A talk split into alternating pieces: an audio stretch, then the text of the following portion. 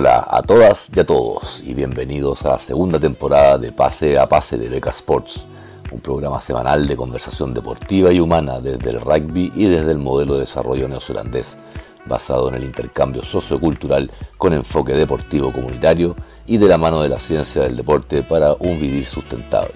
Hablaremos de rugby desde lo inexistente o emergente hasta lo competitivo nacional e internacional, principalmente de Nueva Zelanda considerando un modelo exitoso de sustentabilidad desde el cual poder tomar ideas, técnicas, tácticas y conocimiento a adaptar a nuestra realidad chilena y latinoamericana. En Beca Sports, con creatividad y liderazgo, sumamos valor sustentable al desarrollo de comunidades deportivas. Aquí comienza Pase a Pase. Hola, hola, hola, Fran. Buenas noches. Acá más tarde que casi nunca hemos grabado Pases 12, pase a paz. Hola Frank, ¿cómo estás? Muy bien, ha sido una semana pero a full. Eh, estamos acá con las vacaciones de mitad de semestre, pero me tocó estar en Rotorua, en un lugar que se llama Tui Ridge, eh, que son 40 hectáreas de bosque, cerros, y, hay, hay eh, un, camp que le llaman acá, que tiene un, gimnasio triple, son tres canchas de básquetbol, ¿para qué te digo? Tienen todas las, todas las cosas de Aventura adentro de este, estas 40 hectáreas. Eh, hay hasta venado, venado, eh, eh, estos chanchos silvestres. jabalí. jabalí, jabalí. casi no hay cobertura telefónica, solamente tenemos wifi que llega a, un par de edificios principales, así que teníamos solamente wifi cuando estábamos en el gimnasio o en, los comedores. Sí, me di cuenta. Fue complicado hablar contigo. Pero, ¿sabes qué? un lugar realmente que uno está en, el bosque, muy bueno. Tuve que mandarte eh, unas fotos, Fran, eh, y la verdad es que es un lugar encantador. Eh, la verdad es que yo quedé fascinado, fascinado. Pero lo, que, lo, más, interesante de todo es ver el high performance y ser partícipe del high performance de verdad. estábamos ahí con los muchachos menores de 14 años niños y niñas, eh, testeándolos para Basketball New Zealand, porque ya el pathway, la, la ruta del alto rendimiento, comienzan los clubes, comienzan las regiones, mandan a su, a su talento identificado a estos campamentos. Ahora, eh, no, ellos identifican sus talentos que están en sus regiones, en sus clubes, y le, lo, invitan a, los muchachos y a las niñas que vayan a, este, a estos camps de, de Basketball New Zealand. Por lo tanto, eran 87 niñas que fueron los primeros tres días, y los segundos tres días, 90 em, muchachos pero tú ves como la identificación de talento está, está funcionando bien y por qué realmente es un high performance camp. Em, habían, e, estos eran niños de menores de 14, por lo tanto 13 y 14 años, los varones, la mayoría eran de mi porte, si es que no más alto. Habían por lo menos 10 muchachos de sobre un metro 90. 13 o 14 años estamos hablando. Sí, no, sí. Eh, yo, te, lo conté alguna vez, cuando yo iba al metro a la universidad, año 92, 93, yo vivo 1,82 y en el carro del metro veía por sobre la cabeza de todos menos cuatro personas más. O sea, éramos cuatro o cinco los que éramos de una estatura sobre el metro 80. Hoy día yo me subo al metro y yo, yo ya dejo de ver, no puedo ver hasta el otro lado del carro. No, pero, eh, pero impresionante. Y la, bueno, nosotros, estamos, nosotros, estamos, haciendo como MIT, somos, los, somos la, la organización de, ciencia deportiva que trabaja con Basketball New Zealand y hacemos, llevamos todos los récords de, de, las pruebas eh, tanto antropométricas como también la, las pruebas de fitness de, de, de, todas las categorías del básquetbol neozelandés. ¿La visitó la, la primer ministro esta semana? Vi un... Sí, de nuevo, sí, nos visitó hace un tiempo atrás porque tenemos Sí, estuvo que tenemos, eh, tenemos también un campus nuevo para todo lo que son las tecnologías, que son construcción, todo lo que tenga que ver con esa área de, de, estudio. Así que somos el centro de, excelencia en el país para las, las carreras, estas carreras técnicas que tienen que ver con ingeniería, eh, mecánica, todas esas, que son áreas desconocidas para mí, pero eh, tengo un edificio completo, un campus completamente nuevo, eh, como le dicen acá, state of the art, Eh, pero, pero, pero lo que te contaba yo el viernes, el viernes pasado que tuvimos la, visita, el monitoreo anual de, nuestra, de, nuestra, de nuestro pregrado y las conclusiones que llegaban y que lo dijeron nuestros nuestros directores el MIT, que la escuela de deporte en realidad no es el sobrino pobre del instituto, al contrario, somos el referente para el instituto en lo que es investigación, en lo que es eh, en el trabajo que estamos haciendo y en la parte académica y en el trato y relación con alumnos. Y que nos, primero que nada nos dejó muy orgullosos, pero por otro lado fue re bueno escucharlo de, de los directores de la, institución. Eh, y de hecho, esta semana cuando fuimos a Rotorúa fui con, fui con mi señora que, que nos, estuvo, nos estuvo ayudando. Y me decía, increíble, uno no se da cuenta porque al final son tus compañeros de trabajo, pero tenemos a cinco candidatos a doctor dentro de, dentro de mis colegas. Eh, todos, todos tenemos masters. Em, eh, te digo, es una, el, nivel de, trabajo profesional, el nivel de, equipo que tenemos es tremendo y, fue muy rico escucharlo de parte de una autoridad externa, pero también de nuestras propias autoridades, de que somos un referente y somos un referente en la, en parte académica, en la parte de investigación y también en la parte de, deportiva, especialmente en South Auckland, donde salen tanto, tanto alumnos. Y se nota eso por nuestra relación. Imagínate, somos la institución que vela por todo lo que es la ciencia deportiva por el Basketball New Zealand. Y estuvimos esta semana, esta semana como te decía, con los, estos menores de 14 años, em, nosotros a cargo de toda esa parte. Eh, ayer me tocó dar, un, fueron cuatro charlas porque dividimos los grupos, cuatro charlas eh, con respecto a la recuperación deportiva y cómo hacer esto una, una rutina para, para, los deportistas. Eh, mi, mi, otro colega que es Daryl habló sobre la nutrición, Em, y así, y así, así nos dividimos un poco el trabajo cuando, mientras estuvimos en Rotorúa. Pero hoy día volvimos a Oakland y continuamos, porque acá en Oakland está, estos próximos cuatro días está haciendo el, el camp, que es súper interesante porque de ahí va a salir un research que vamos a hacer. De hecho, ya hablé con el jefe del camp cuando estábamos ahí esta mañana. Eh, estos son los menores de 16 años y son los menores de 16 años de los cuales van a elegir la selección de Nueva Zelanda que va a ir al campeonato asiático y del campeonato asiático se va al campeonato mundial de básquetbol.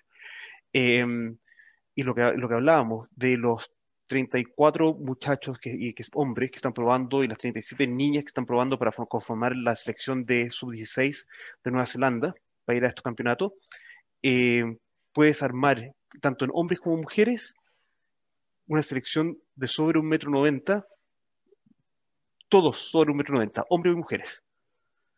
Imagínate, y estos son muchachos de 15, 16 años, eh, un muchacho de 2 metros 7. Su, Oye, pero eh, una pregunta, una pregunta,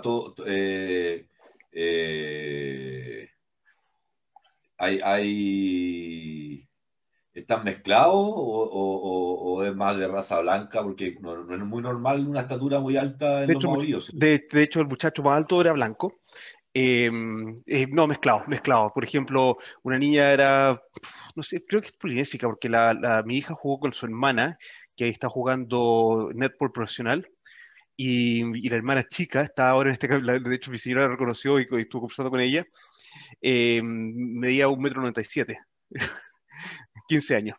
Y, y bueno, y, lo que, a, lo que, a, lo que, voy eh, es el tema de, del, del, alto rendimiento. El, el, el, camino y que, están, que se inicia, que la identificación de talentos que se inicia a temprana edad a nivel de clubes, entra en este, en este modelo ya de, el, de Nueva Zelanda y los muchachos están progresando. Nosotros tenemos, de todos estos muchachos que están en este campamento de seis años, tenemos datos, tenemos datos que después de analizar los datos de, de hoy día, mandamos la comparación de los datos de los últimos tres años que yo tenemos de ellos, para que los seleccionadores puedan, eh, puedan tomar sus decisiones con respecto a la selección. Pero yo te digo, si quisierais pasarlo solamente en estatura, eh, puedes hacer ya una, una selección inmediata de que tienes a 18 muchachos reducir los 34, 37 a 18, que todos son los que miden sobre el metro 92, pone tú, y, y hacer ahí tu elección de, jugadores. Eh, no, bien bueno. Eh, está trabajando muy, muy bien el tema del alto, rendimiento. Eh, lo también que es re bueno es que nos permiten a nosotros eh, dar un poco de, dar un poco, de, dar bastante input con respecto a cómo se está trabajando, cómo, cómo llevar a cabo algunos de estos camps, etcétera y gran parte del, del, trabajo colaborativo que se hace con las organizaciones deportivas acá tanto las deportivas como las científicas y la de educación. Así que eso ha sido, eso ha sido mi semana, de hecho, a full, por eso que he estado grabando tan tarde. Eh, de hecho, y de mañana en la mañana parto temprano a, a mi otra responsabilidad, ya no con mi empleado, empleador eh, diario, eh, sino a, mi extra gig, que es con Sacred Heart, que están los muchachos en Hamilton en este momento, en su campamento, último campamento antes de la temporada, que comenzamos en dos semanas más. Estamos en Hamilton en este momento, pero yo viajo mañana en la mañana a Hamilton, eh, y que porque estamos, ya jugamos contra Gisborne, ganamos ayer 69-5, y mañana jugamos contra Westlake, que es un colegio de North Shore, que también debería ser un marcador bastante amplio. ¿Por qué? Porque son de competencias que no son tan altas como la, como la de Oakland. Eh, a pesar de que Gisborne es un equipo grande, es un equipo fuerte y Westlake también en sus respectivas provincias, pero creo que va a andar bastante bien. Así que pasé por el colegio a buscar extra tape, que me, me llamó el, el fisio del equipo, el fisioterapeuta, que si podía pasar a buscar un, un materiales extra, así que pasé por el colegio, eh, saqué el extra tape, así que tengo el auto cargado para ir mañana, tipo, voy a ir 7 de la mañana para estar allá a las 8 y media. Jugamos a las 3 de la tarde y después tenemos, bueno, tenemos que trabajo con los jugadores después y la noche eh, para cerrar el campamento y nos regresamos el día domingo. Eso, eso es mi, semana, a full. Gracias, Fran. Ahora podrán ustedes, los que nos ven, no solamente nos, nos, escuchan por Spotify, los que nos puedan ver, ver mi cara de sueño por lo mismo. Eh, tengo que estar esperando a este caballero a estas horas. Es para la una de la mañana del viernes 23. Y aquí estamos con don Francisco. Eh, tuve una semana complicada, no me voy a quejar porque en lo importante estoy bien. Hay, mucha gente en Chile que lo está pasando muy mal. Eh, y, yo en eso no, no, lo estoy pasando mal, la verdad. Eh, soy un, afortunado y de los pocos y, y sí lo estoy pasando mal por otro tema. Una, una, mascota que está, pero ya salió bien, está operado, así que se le echa de menos y, también la angustia de, que se recupere bien pronto. Así que fue, he dormido poco también, así que hoy día cuando me dijiste a las 6 de la tarde que grabábamos a las 12 fue así como... Pero aquí estamos y, hay material viejo que me tiene ahora, de todo un café y con lo que llegó, mira, ¿sabes de quién me acordé? No sé si alguna vez viste ayer Copuchento. ¿Ya? Me acordé cuando de repente ayer Copuchento decía que no tenían pauta, nosotros siempre tenemos pauta, pero nosotros teníamos una pauta dividida en seis ítems y, y, a última hora del día de hoy apareció, que para, la publicaron, me imagino, temprano en la mañana, una, una, una nota de prensa en, en La Nación. Eh, y respecto de, de, una entrevista o una, una, nota que le hacen, me imagino, a, a don Michael Black, que fue la persona que, que en un primer artículo hace un tiempo atrás él dijo que él había acercado a 1190 con la Federación de Chile y ahora se autodesmarca y dice que fue 1190 el que se acercó a la Federación de Chile. Entonces ya empezamos ya ahí con, con, con, las, con las cosas que, que generan ah, un dummy, ¿ah? un dummy, eh, pero la verdad es que yo no le estaba mirando los hombros, sino le estaba mirando la cadera, así que no le compré el dummy. Eh, y, y, entonces te invito y, para, y, y, en base a leer esta nota en su integridad, sí, la conversamos. Perfecto. Ah, no, lo, lo, lo último que, lo que... Y vamos a ir metiendo los temas que teníamos en la pauta. Sí, perfecto, no, perfecto. Y, que, que, bueno, también se relaciona un poco con lo que ha sido la SLAR eh, este año hasta el momento, porque mm, lo que te, te contaba, que el, el, último que te iba a mencionar de sobre el básquetbol es que la, el, el, camp que están haciendo acá con los sub-16, eh, acá en Oakland, es un camp de bioseguridad. Y tú, y, y tú dices, ¿qué es lo que es bioseguridad? Como todos los torneos FIBA, que son de la Federación Internacional de Básquetbol, de, de ahora en adelante, van a ser en burbuja, eh, en un sistema de bioseguridad.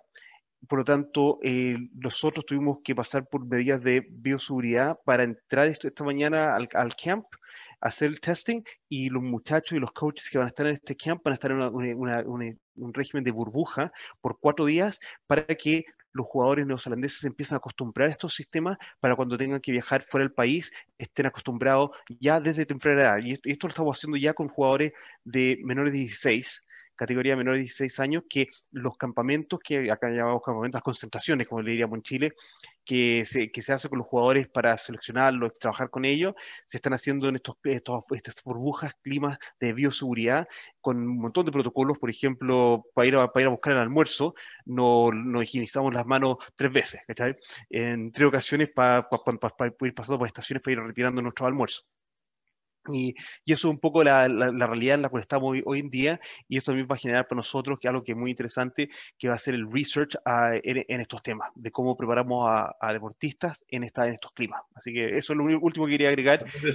Acuérdese, estimado, que yo durante 12 años fui representante en Chile exclusivo de una eh, marca, de una tecnología de bioseguridad y regeneración ambiental líder mundial desarrollada por la NASA y que hasta el año pasado la representé hasta que hicieron una jugarreta muy sucia ahí acusando, eh, usando una certificación falsa del, del Ministerio del, del, Instituto de Salud Pública del ISP eh, y, y, yo la verdad es que no estuve disponible para poder eh, competir con difusión falsa.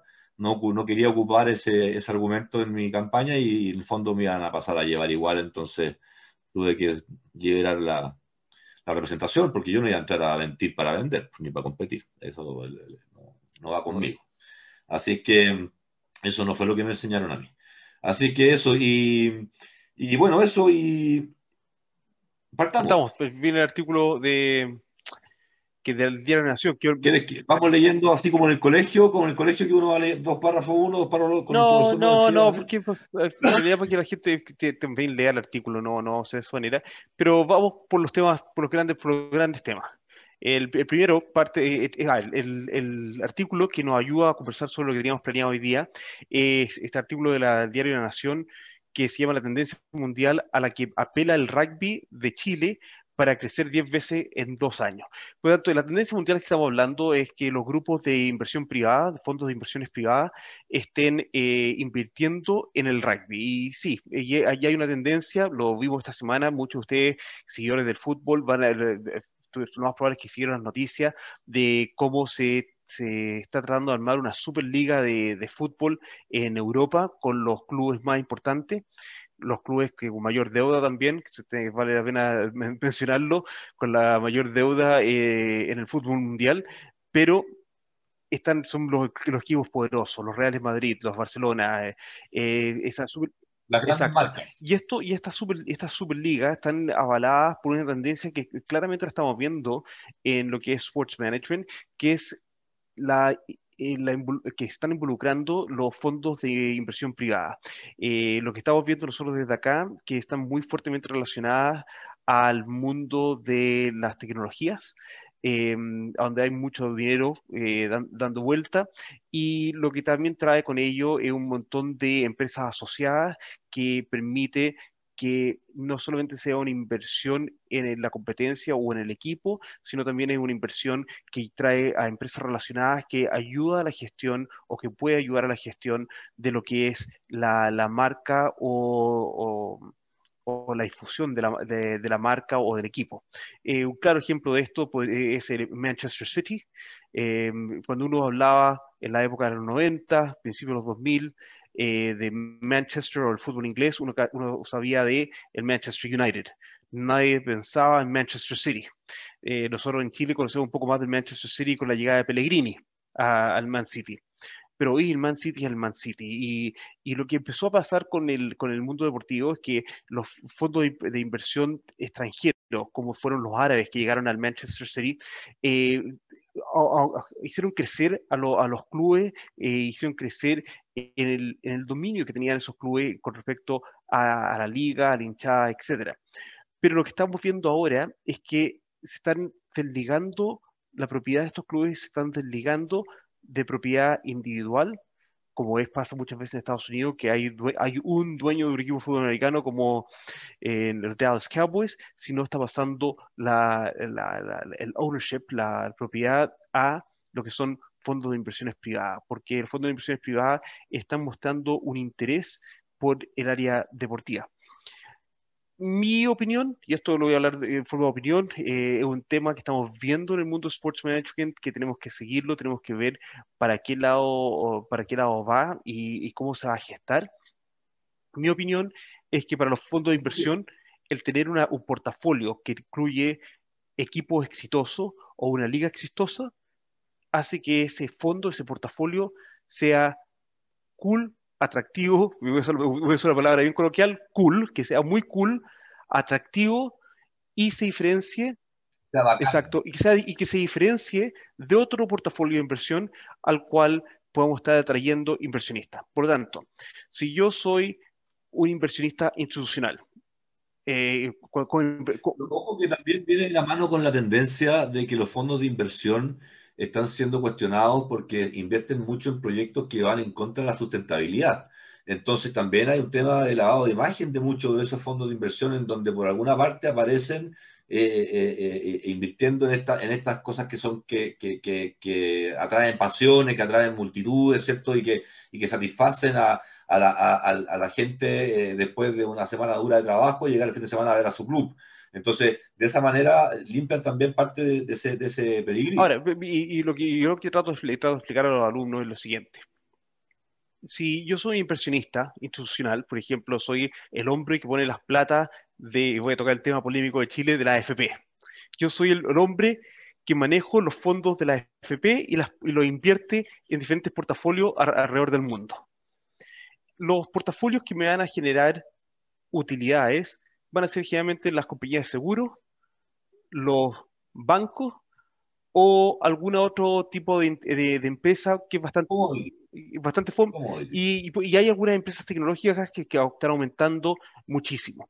Pero también tenemos las, las, que llaman acá las currency electrónicas, los, bitcoins, las monedas electrónicas. Pero si yo te digo a ti como inversionista que yo estoy poniendo la plata en eso tipo portafolio, primero que nada, no es atractivo, no es exciting porque no me, y tampoco te diferencia a ti de otro portafolio. Por lo tanto, si inviertes conmigo o inviertes con otro, están todos haciendo lo mismo. Están todos poniendo las plata en los mismos lugares porque son las empresas que, la empresa y las inversiones que te están dando y están multiplicando los dineros. Pero, pero si yo en mi portafolio tengo a Man City como parte de mis inversiones, que Man City tenga utilidades o tenga pérdida, a mi portafolio, lo que más le está dando, le está dando ese, ese extra, esa, esa atracción para el inversionista.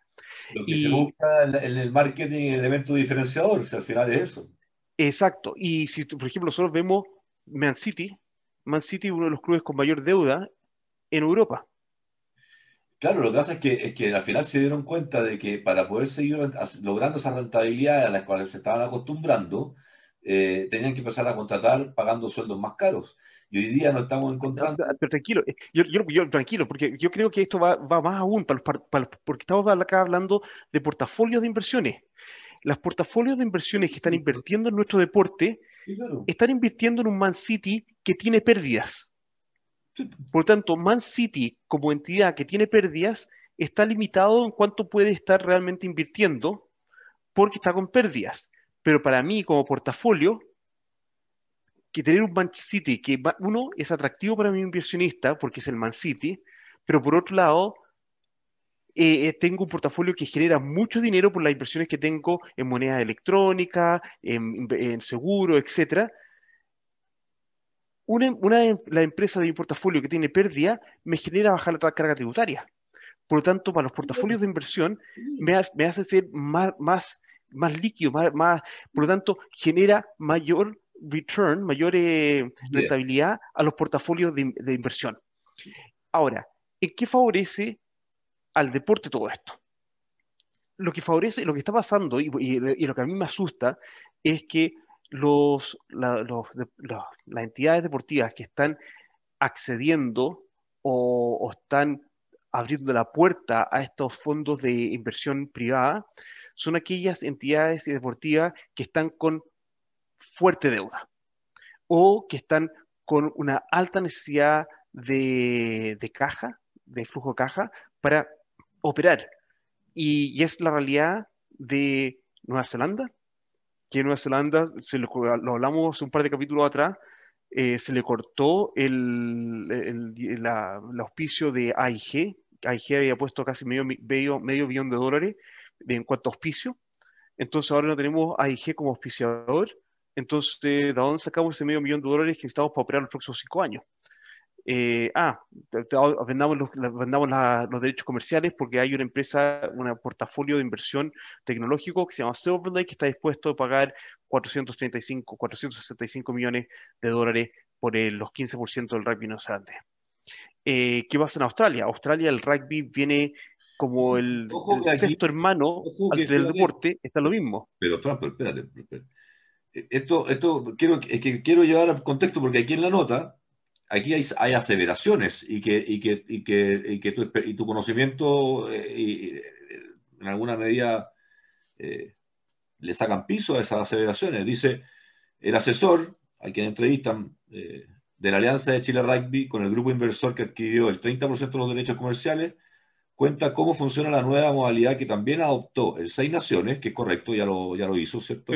Con Silver Lake, que tú me estabas contando que es el mismo que está postulando para la propuesta de, de, New Zealand Rugby, pero también asegura de que próximamente lo harán los All Blacks. Entonces, me, me, hay, hay, un sesgo ahí de, de, cómo se está canalizando esta, esta, esta información, eh, eh, dando eh, en alguna medida, poniendo en valor un modelo eh, con, casos y experiencias que aún no están confirmadas, pero aquí aparecen como tal. Y eso a mí me, a mí me marea cuando, cuando la información es, Mira, la, y la, la, verdad es que, aclaré un poco, acá, claro, se hacen aseveraciones en este artículo y creo que estas aseveraciones, eh, bueno, se tiene que hacer responsable las personas que la hacen. Y, lo que yo puedo comentar desde mi, mi asiento acá es que eh, sí, el, Seis Naciones, que es una competencia, ojo, no es un equipo ni es una selección. El Seis Naciones, que es una competencia, vendió sus derechos comerciales como competencia a, mm, Silver Lake, que está este fondo de inversión privado eh, que eh, inversión privado que, que, el cual también está mirando a New Zealand Rugby. El Seis Naciones, competencia. Australia, hace dos años y medio atrás, llevaron al directorio eh, la, posibilidad de una inversión de un fondo privado para financiar el rugby australiano. El rugby australiano que A, viene muy mal hace muchos años, y no estoy hablando de lo deportivo, estoy hablando en su funcionamiento como organización. ¿Por qué? Porque es el sexto hermano pobre del deporte en Australia. Y, uno, y una de las razones por qué es el sexto hermano pobre del deporte en Australia, porque está básicamente difundido, promovido el, rugby en lo que es los colegios privados, en dos regiones. y, algo, parecido, algo parecido a lo que pasa acá. Y aquí, aquí la nota dice que vamos a hacer el segundo deporte. Y en Australia, con ese modelo, es el sexto. Exacto, espérate, exacto. Y, te juro, y hermano pobre, a mí me pasó el año pasado, no, el año pasado no, fue el año 2019, estaba, veníamos de nosotros de Sunshine Coast con mi señora porque mi hija había jugado por eh, Touch por Nueva Zelanda en Sunshine Coast y veníamos de, de, regreso, nos quedamos en Gold Coast en un hotel y estaban jugando los Pumas contra los Wallabies en, en Gold Coast, en la misma ciudad. Y pensé, le dije a la Jimmy, vamos al estadio. Y, y, al final fue, era muy complicado porque estaba en un hotel que está, el hotel era muy, muy rico, la verdad que tenía múltiples restaurantes, dijimos, ¿sabes qué? Las piezas que íbamos a comer, después nos tomamos un trago y nos quedamos en el hotel. Y yo le dije, ya por último, y la dije, me dice, y, mi, señora que me apoya a mí con el deporte y todo el asunto, me dice, por último me dijo, nos vamos a tomar un trago al, al bar y ahí, ahí van a estar dando el partido. Habían cuatro pantallas en el, en el bar, cuatro pantallas ninguna de las cuatro pantallas tenía el partido de los Wallabies contra los Pumas que se estaban jugando en la misma ciudad. Estaban dando dos partidos de fútbol australiano y dos partidos de rugby league de la competencia nacional. Y eso es para demostrar lo atrás que está el rugby en cuanto a difusión o como deporte que a la gente sigue en, Australia.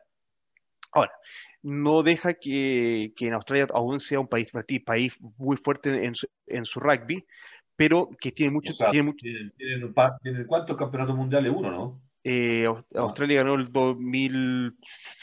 Oh, me está impresionando ahora. ¿El 91?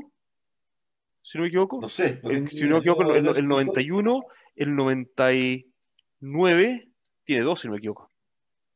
Por eso yo tengo la idea que son dos mundiales. O sea, no, o sea, digamos que tiene, tiene, un poquito que decir en el rugby, digamos, por mucho que sea el centro deporte del, del, país. Pero estamos, estamos 20 años después y el rugby ha retrocedido. Y, y también conozco bien el, el, rugby de Australia y sus intentos para mejorar que han tenido y lo difícil que es mejorarlo desde adentro por el tema de lo que llaman acá el Old Boys Club, el club de los viejos amigos, eh, porque la, la ex, la ex eh, CEO del rugby Australia es una kiwi, hermana de uno de nuestros amigos acá en Nueva Zelanda.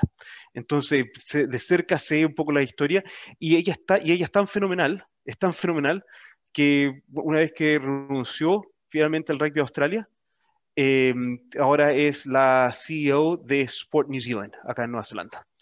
Entonces, la, tipa no puede, no puede haber sido culpa de la tipa que el rugby de Australia no ha salido de un poco del, del, hoyo que está. Y, parte de ese hoyo es la falta de financiamiento que tiene el rugby de Australia. Tiene una falta de financiamiento para poder difundir y hacer que sea el rugby muy importante.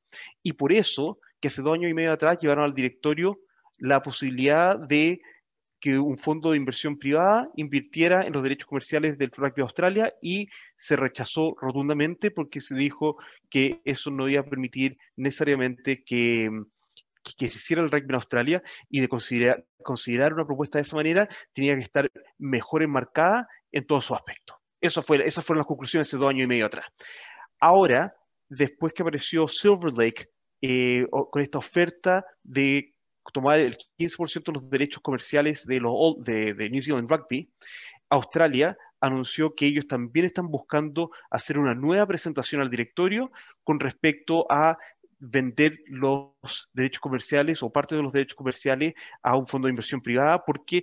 ¿Y por qué? Y el por qué es porque le falta plata. Entonces, lo que yo le he mencionado a... No, es que, es que a mí yo lo encuentro notable, una, es tan importante saber desde allá contigo cómo, cómo, qué es lo que dice lo empírico. Eh, tú hace, nos planteamos este año 2021 como misión dentro del programa, eh, preguntarnos mucho el por qué y para qué.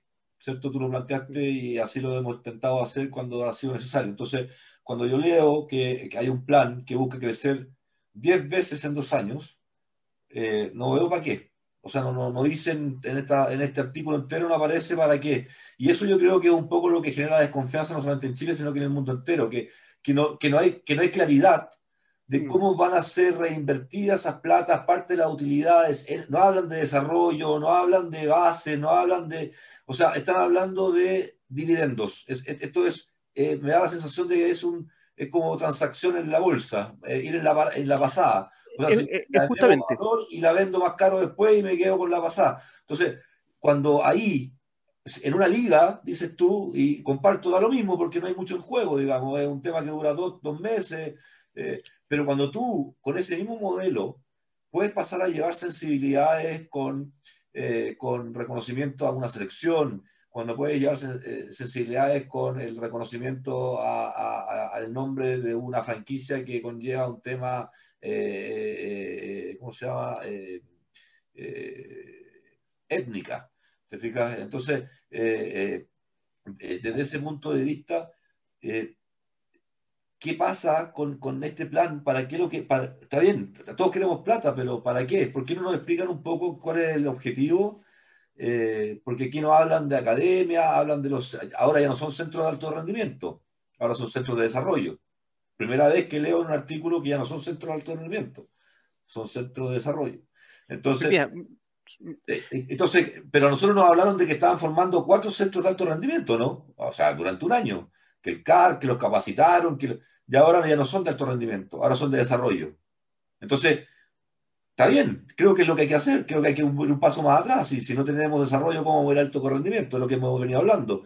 Pero ¿dónde está esa, esa, consecuencia eh, estratégica? Porque veo que eh, eh, se están pisando la cola y cambian de plan a medida que, que se están dando cuenta que cometen errores. Y ahí es donde aquí aparece muchas veces, hablan del know-how, que se necesita la plaga y el know-how que traen este tipo de, de, empresas como el Grupo 1190, ¿cierto? Y otras que, por lo menos en el caso chileno y con el caso de la, de, la carta que, que, vimos de ayer de la corporación Seglam, eh, know-how no hay. O sea, know-how no hay. Y, y, creo que era el know-how de lo más importante eh, para desarrollar un proyecto a largo plazo, que él habla aquí de largo plazo, cuando, cuando hoy día hablan de un contrato con, con Umbro y, y en la esa carta nombraba a Umbro como eh, eh, la, de los eh, utilizando comercialmente su etnia, su, su, su cultura. Entonces, todo eso es una locura, ¿te fijas? Es una locura. Sí, está, está, mencionando, está, está, mencionando varios temas y que, creo que cada uno tiene es como una rama que se, se puede ir en varias, varias sesiones. en el fondo la invitación era eso, era en base a ir un poco punteando este, eh, eh, viendo lo que tengo y tú tenemos eh, anotado de, de este artículo, y ir un poco, porque está todo encadenado, efectivamente, si no, no... Mira, yo te digo, te digo la verdad, creo que lo que ha planteado el, el rugby en Australia, de que hay que ver esta tendencia y ver si es que se puede generar un modelo y un marco apropiado para poder generarle flujo de caja al, al deporte eh, y generando flujo de caja que beneficia a todo y ver ese modelo creo que eso es, algo a considerar. Eh, yo te digo que se, se, introduzca dinero en el deporte y que se introduzca ah, y que si este dinero viene de fondos de inversión privada como tendencia, yo, eh, mira, no necesariamente creo que sea malo, pero tenemos que retroceder un paso. ¿Por qué estamos buscando dinero? ¿ah? ojo, lo malo es de acuerdo a qué se va a usar.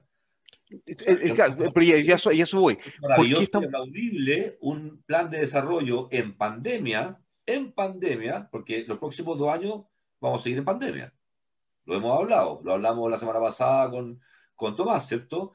O sea, los próximos dos años son todavía post, son pandemia y post pandemia, o sea, no, no hay una normalidad absoluta. Y se plantean un crecimiento de 10 veces. Perfecto, aplaudible, si lo logran, felices todos. Ahora díganme para qué. Claro, yo, creo que y eso es. Y por ejemplo, en el rugby de Australia sabemos que porque tienen, tienen una deuda y necesitan plata. Por lo tanto, si estamos, si estamos, pero ahí es qué significa eso. Es como cuando nosotros estamos mirando nuestra casa y empezamos a vender parte de la casa para pagar las deudas que tenemos. Y, y haríamos eso, eso cuando ya estamos re mal. Entonces, es un poco a, pensar, ¿son las mejores soluciones o no son las mejores soluciones? Por lo tanto, lo primero que yo diría con respecto a este artículo, para volver al artículo, es que uno, eh, sí, el Seis Naciones ha vendido sus derechos comerciales. Dos, Australia, Australia no ha vendido sus derechos comerciales aún, por lo tanto, el, artículo este está errado. Tres, los All Blacks sí están en conversación con Silver Lake. Australia quiere abrir la puerta a la conversación con este mismo fondo de inversión privada que es Silver Lake. Eh, acá en Nueva Zelanda se, vota a finales de mes si es que se aprueba. Eh, las, provincias están todas muy, muy complicadas, muy, muy complicadas. Em, yo conversé con, finalmente con, eh, con la CEO de Wanganui Rugby Union con respecto, y lo, lo voy a, con una conversación confidencial, lo voy a dejar en que las provincias están muy, muy complicadas por las presiones que están teniendo de New Zealand Rugby de aceptar, porque no necesariamente ven eh, lo bueno y lo malo. Em, entonces, eh, eh, ¿cómo va a terminar esto? No sé, pero que hay mucha presión de New Zealand Rugby, lo hay. ¿Por qué? Porque hay una solución rápida a tener plata en la caja que no teníamos antes. Y lo que, y lo que están diciendo las, las provincias es, perfecto, pero han pensado en esta otra opción, han pensado en esta otra opción, em, y de hecho ya se planteó un auspicio bastante importante como alternativa. Entonces, creo, creo que hay una fuerte posibilidad en este momento que la venta de los derechos comerciales por parte de New Zealand Rugby a Silver Lake no fructifere, no, no fructifere a final de mes.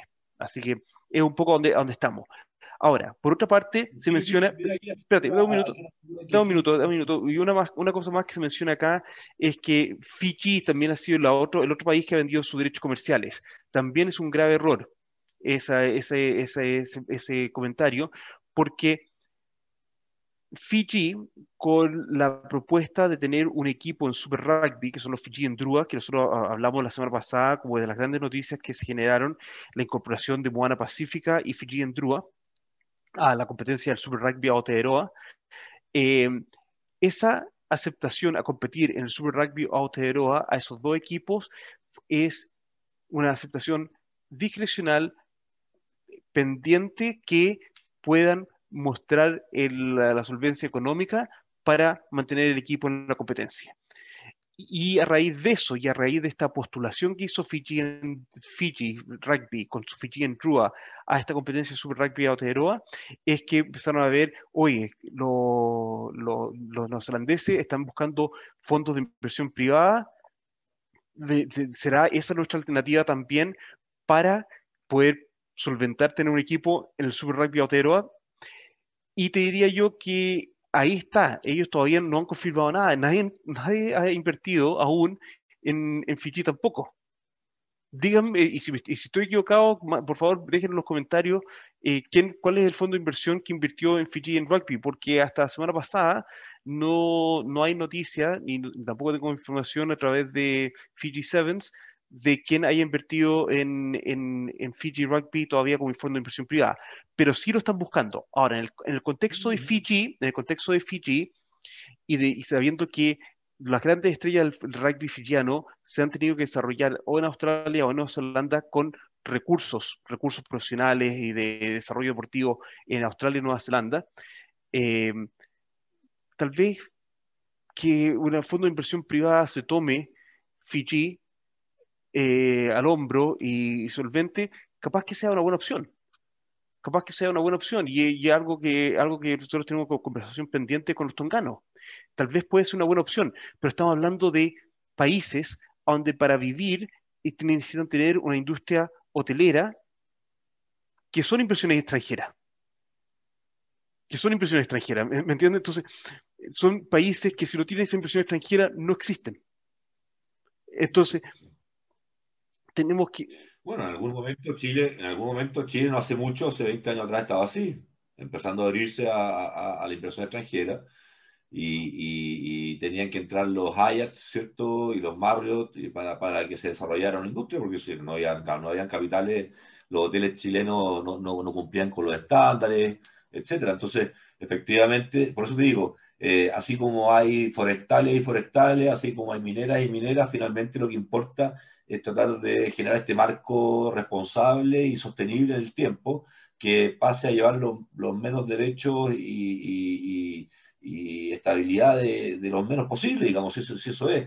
Por, lo mismo, eh, cuando, cuando uno comienza eh, tratando de vender lo que no hay, es lo que a mí me complica, te lo insisto. Mm. Eh, ¿Cómo funciona la nueva modalidad que también adoptó el Seis Naciones, coma, y próximamente los All Blacks. O sea, aquí tenemos un, ¿cómo se podría decir? Un, alguien que adivina, digamos, el futuro, porque, porque dice que así lo harán los All Blacks. O sea, él se siente en el derecho de decir que los All Blacks van a firmar con eh, Ahora estás viendo eso porque dice los All Blacks.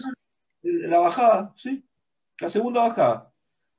Dice Michael Black como asesor de alianza de Chile Rugby con el grupo inversor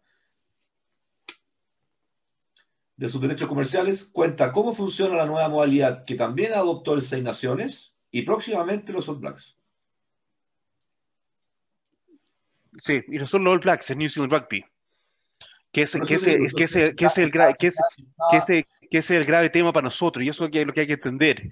Ese es el grave tema con nosotros, porque los All Blacks es la selección nacional de hombres, pero se están vendiendo los derechos comerciales de New Zealand Rugby, que son las Black Ferns, el equipo de mujeres, es New Zealand Sevens, New Zealand Blackburn Sevens, New Zealand Maori, la, la cosa y todas las provincias, los derechos de las 37 provincias. Y la franquicia, eh, Eh, la, bueno, y la, franquicia yo creo que va a haber, ahí no y por qué no, tampoco tenemos los detalles, porque New Zealand Rugby tiene participación en cada una de las franquicias, entonces, directamente eh, van a llegar. Y ahí estamos, ahí estamos un poco a la deriva. Por lo tanto, mira, la verdad, yo creo que, que hay interés de poner dinero en el deporte actualmente, no es malo. No, para nada. No es malo. Pero eh, creo que esta segunda vuelta que está dando Australia al asunto, de que tenemos, que plantear un, tenemos que plantear un marco en cómo esto va a funcionar y cómo va a beneficiar al rugby neozelandés y por qué, porque el por qué todavía es débil, porque el por qué es porque nos falta plata. Eh, pero ¿por qué te falta plata? Porque si te, falta plata porque has llevado mal tu administración, esto no necesariamente va a solucionar el problema, al contrario, te va a tapar el hoyo y vas a tener otra vez el hoyo en seis años más. Entonces, ¿qué sostenibilidad estás dando a tu operación, a tu organización? Em, es básicamente un, auxilio y no necesariamente te va... Y esa es también la discusión que tenemos nosotros acá. Sí. Y la otra pregunta que nace, todavía, mira, no hemos ni avanzado, todavía seguimos en la, segunda baja. ¿Qué es lo que... sobre cuál es la base de comparación del crecimiento de las 10 veces? Estamos hablando de la inversión que van a hacer, que ah, yo, mira, te explico lo que yo, lo que yo pensé. A ver, solo sabemos que 1190 invirtió, porque lo hemos leído en algún otro artículo, que invirtió 300 mil dólares en Chile. Y, y, sabemos a través de este artículo que eso es 30% de los derechos comerciales. Por lo tanto, comercialmente, el ranking en Chile vale un millón de dólares. Por lo tanto, Chile, y, esto, y acá, esto a lo mejor va, a sonar súper duro, pero solamente estoy haciendo un comentario y un análisis y, una crítica del punto de vista de la información que tenemos por delante. Si la valorización de Chile Rugby es de un millón de dólares, razón por la cual se ha vendido los 30% de los derechos comerciales en 300 mil dólares, tenemos que ponernos la mano en el corazón como chilenos y darnos cuenta que el rugby en Chile vale bien poco. Y por lo tanto, valorizar, y te digo, valorizar el, el rugby de Chile en 10 millones de dólares en dos años sigue siendo bien poco. ¿Tú sabes por qué? Sigue dólares? ¿Por qué? Porque eso es lo que cobra la SLAR. Ya, ok, pero eso sería la SLAR por un equipo que es, Selknam. Pero, pero, deja hacer, deja hacer, la, deja hacer el círculo completo.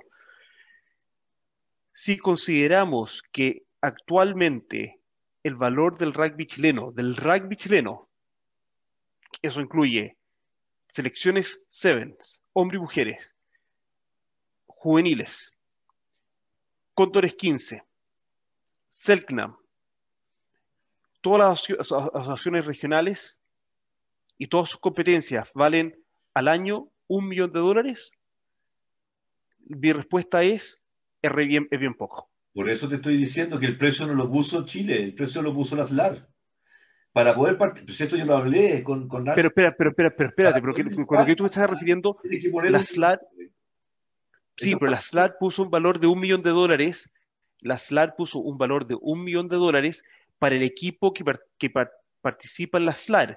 Por lo tanto, no deberíamos estar hablando entonces que el valor, la valorización de un millón de dólares es la valorización de Celclam solamente. Claro, pero finalmente para poder tener Selland tenés que tener el millón de dólares. Entonces metes todo lo demás para poder tener ese millón de dólares y agregarle valor a Selland que no tiene.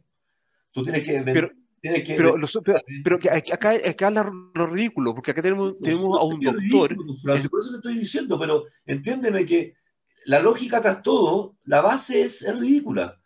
Por, por, lo mismo que me estás diciendo tú. Porque el valor, el, valor el valor del rugby chileno lo puso la, la, posibilidad de participar en una liga de dos meses. Ese es el valor. Pero, pero, pero ojo, pero, eh, pero nuevamente, no, no, no, confundamos las cosas. Las, la Sudamérica Rugby puso un valor al equipo Selknam, no al rugby chileno. Si es que el rugby chileno se valorizó en un millón de dólares para entregar los derechos comerciales, el 30% de los derechos comerciales a una entidad por todo el rugby chileno, hubo un error grande del rugby chileno de no separar las cosas. ¿Por qué? Porque el millón de dólares que estaba pidiendo Sudamérica Rugby para participar en la SLAR era para el equipo de la SLAR. Y eso lo vemos nosotros claramente con lo que pasó en Seibos.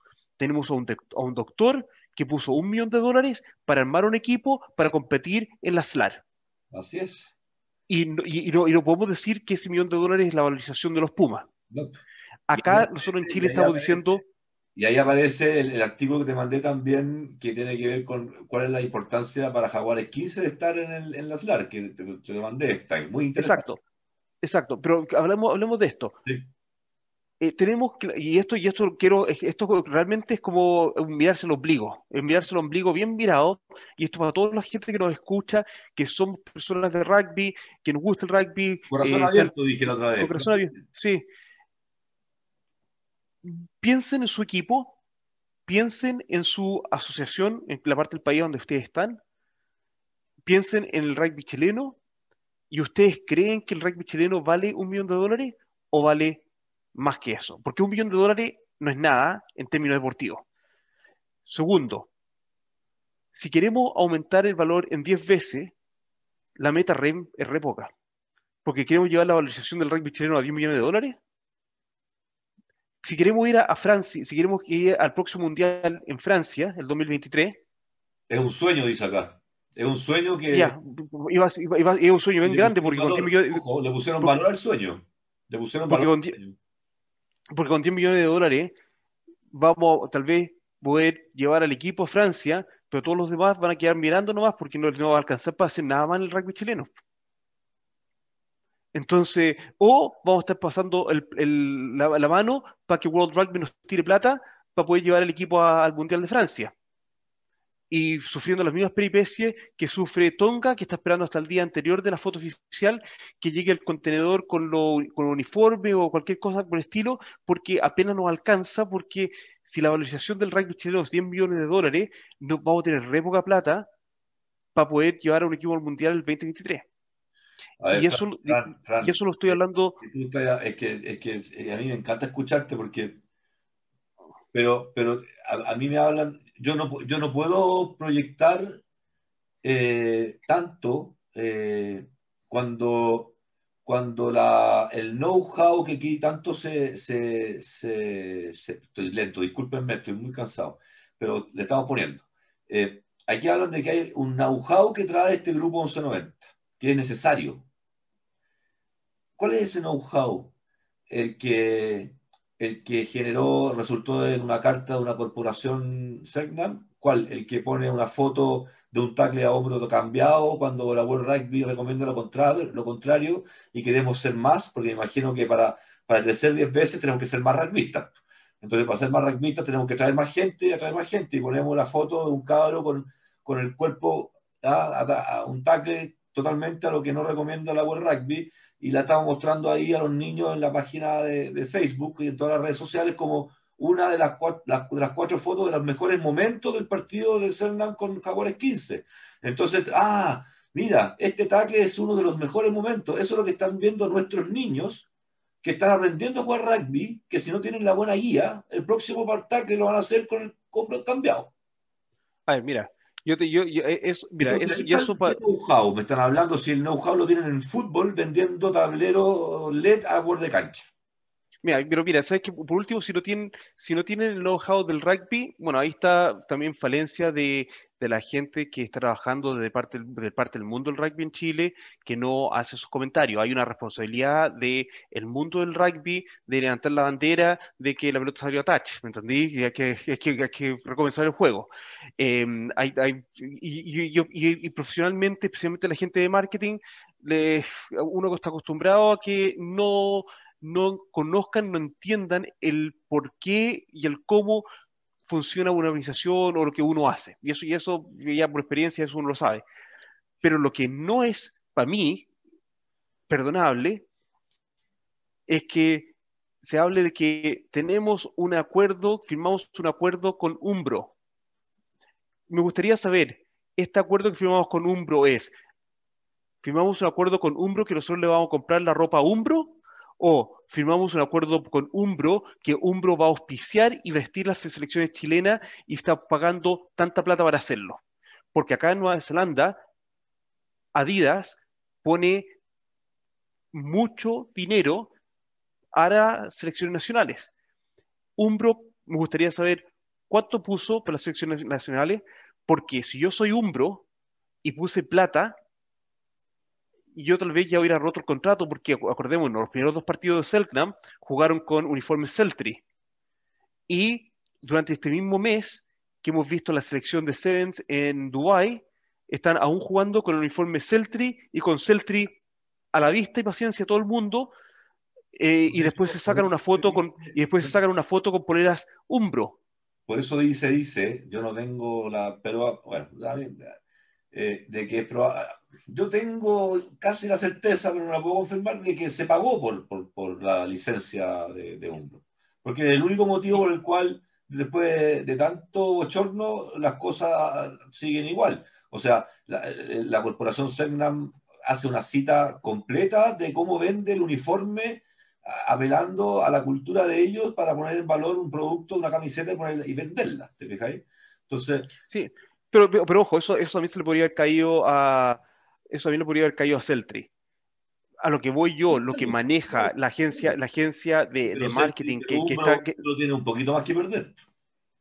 Claro, pero por otro lado, lo que estoy. Una agencia de marketing un poco más seria, o un gerente de marketing o un product manager un poco más capacitado, digo yo, para saber elegir a quién. No, pero el, el, el tema mío del know-how es si yo voy a comprometerme a comprar mi, mi, ropa deportiva para mis selecciones y mis equipos con una marca, de avisar cuándo comienza eso y cuándo están todos mis equipos vestidos.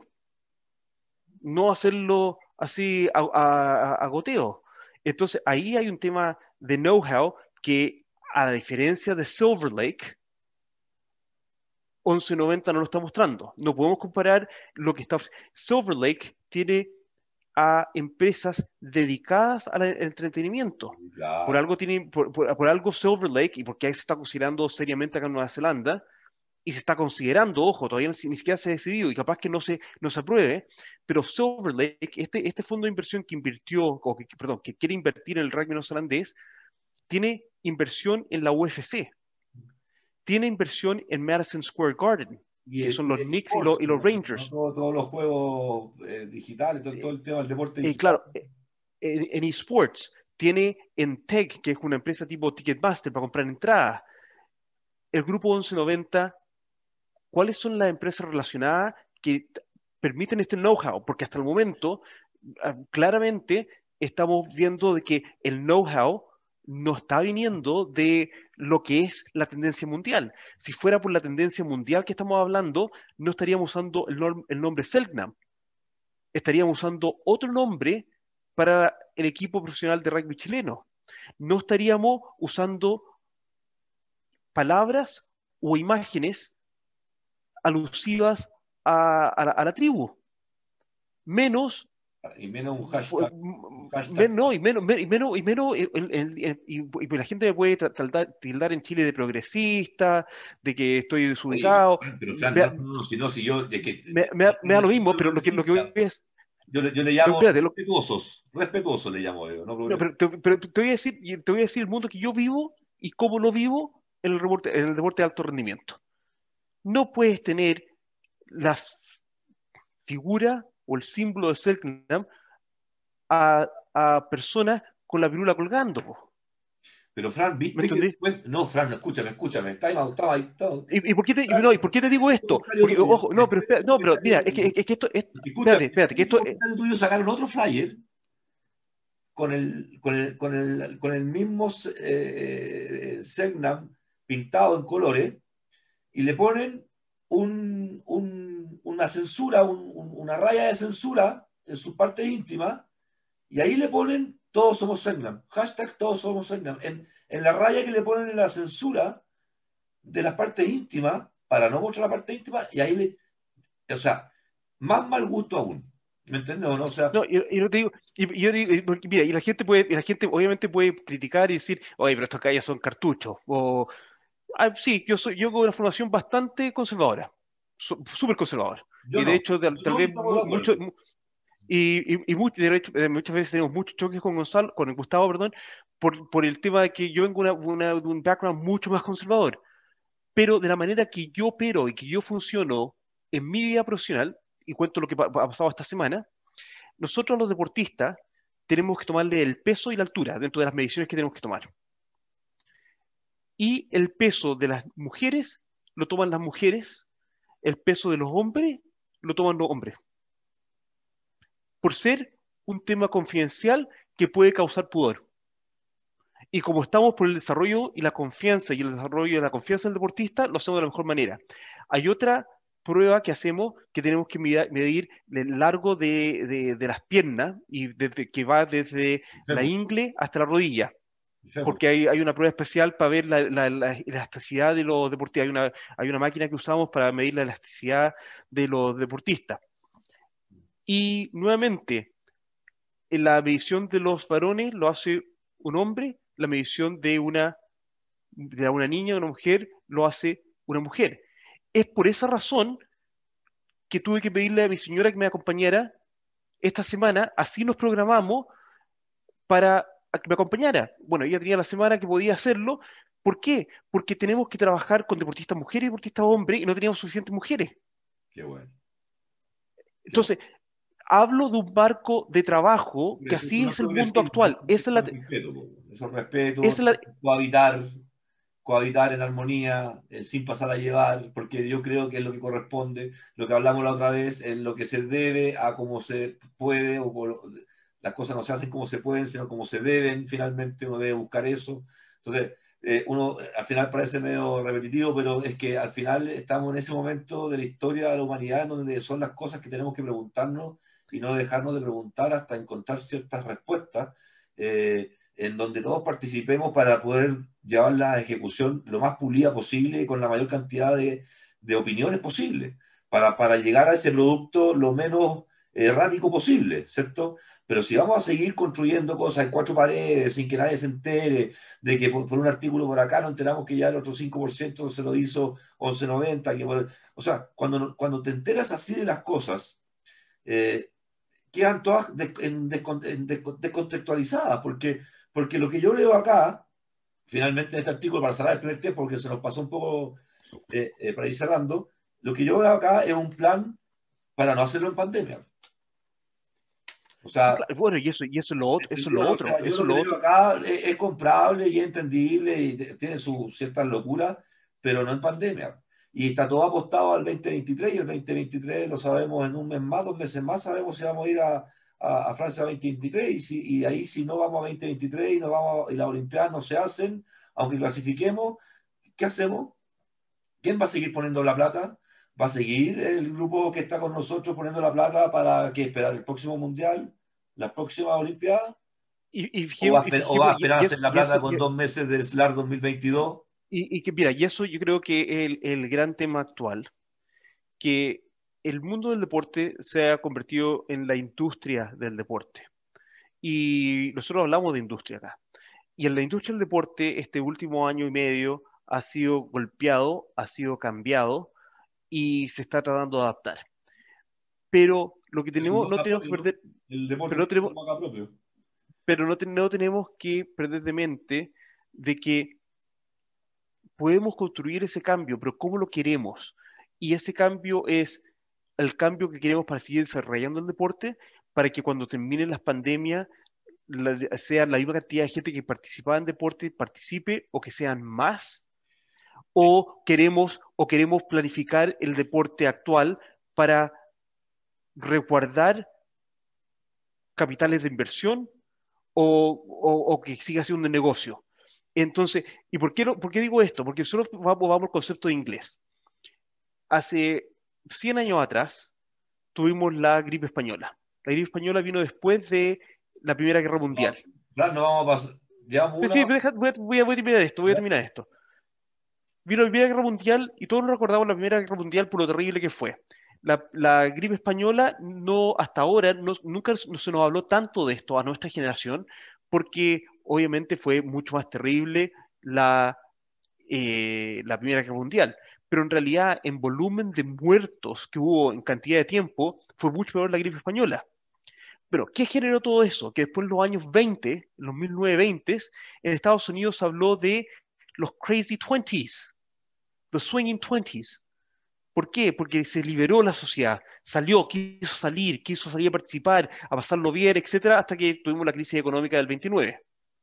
Si miramos el contexto histórico, qué ha pasado con nuestra humanidad, tenemos que preguntarnos qué va a pasar con nuestra humanidad post esta pandemia. Un gran número de gente va a morir, un gran número que va a quedar con problemas de inmunológico, el deporte ha, ha decrecido, vamos a salir en cantidades a practicar deporte. ¿Qué deporte va a estar disponible para mí si es que todo el enfoque está yendo al deporte profesional? Y, eso, y ahí quiero dejarlo este primer tiempo. Post esta pandemia, si la planificación no es para el deporte, si la, planificación está solamente centrada en rescatar el deporte profesional, los deportistas profesionales van a jubilar en 7 o 8 años más y nos vamos a quedar con toda una generación de empobrecimiento de lo que es el, el deporte porque hemos roto lo que son los pathways. Y eso es algo a realmente considerar cuando estamos hablando de el cómo planificamos el deporte y cómo inyectamos inversión a nuestro deporte actualmente. De eso mismo voy a colgar al regreso de la planificación, porque tenemos que tocar, aquí en este artículo se habla mucho de la planificación y, en el, y la World Rugby lanzó también su estrategia, planificación estratégica para, para 2020, hasta 2025. Yo te voy a hacer un comentario ahí. Buenísimo. Hablamos a la vuelta. Eh, eh, a la vuelta vamos a saludar a los esposos, está muy largo este tiempo. Chao. Listo, chao. Beca Sports agradece el apoyo y auspicio de Pase a Pase por parte de Manukau Institute of Technology. Ellos son nuestro partner natural desde el comienzo, cuando hace algo más de tres años desde Nueva Zelanda nos contactaron para ver cómo hacer un proyecto de intercambio sociocultural basado en la sustentabilidad, el deporte y la ciencia del deporte. De ahí nace Beca Sports con su misión, filosofía y motivación. Golem es una marca chilena con la que compartimos parte de nuestras misiones y motivaciones, la de ayudar a masificar el deporte entregando implementos de calidad al alcance de todos.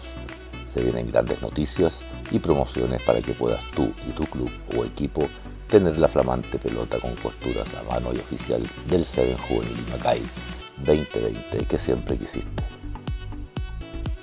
Agradecemos también a Green Ticket. Ellos son una empresa de asesoría en innovación en sustentabilidad. Combinan hallazgos de la ciencia y megatendencias detectando el colectivo de influencia que inspire y permita a líderes a impulsar el cambio dentro de sus organizaciones y su encadenamiento productivo.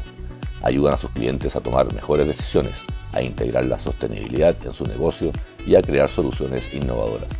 Como ellos siempre dicen, la historia detrás de un producto vale mucho más que el mismo producto. Agradecemos también a Amity Tours, tour operador chileno con 17 años de experiencia en turismo aventura en naturaleza y cultura, así como sustentable y seguro.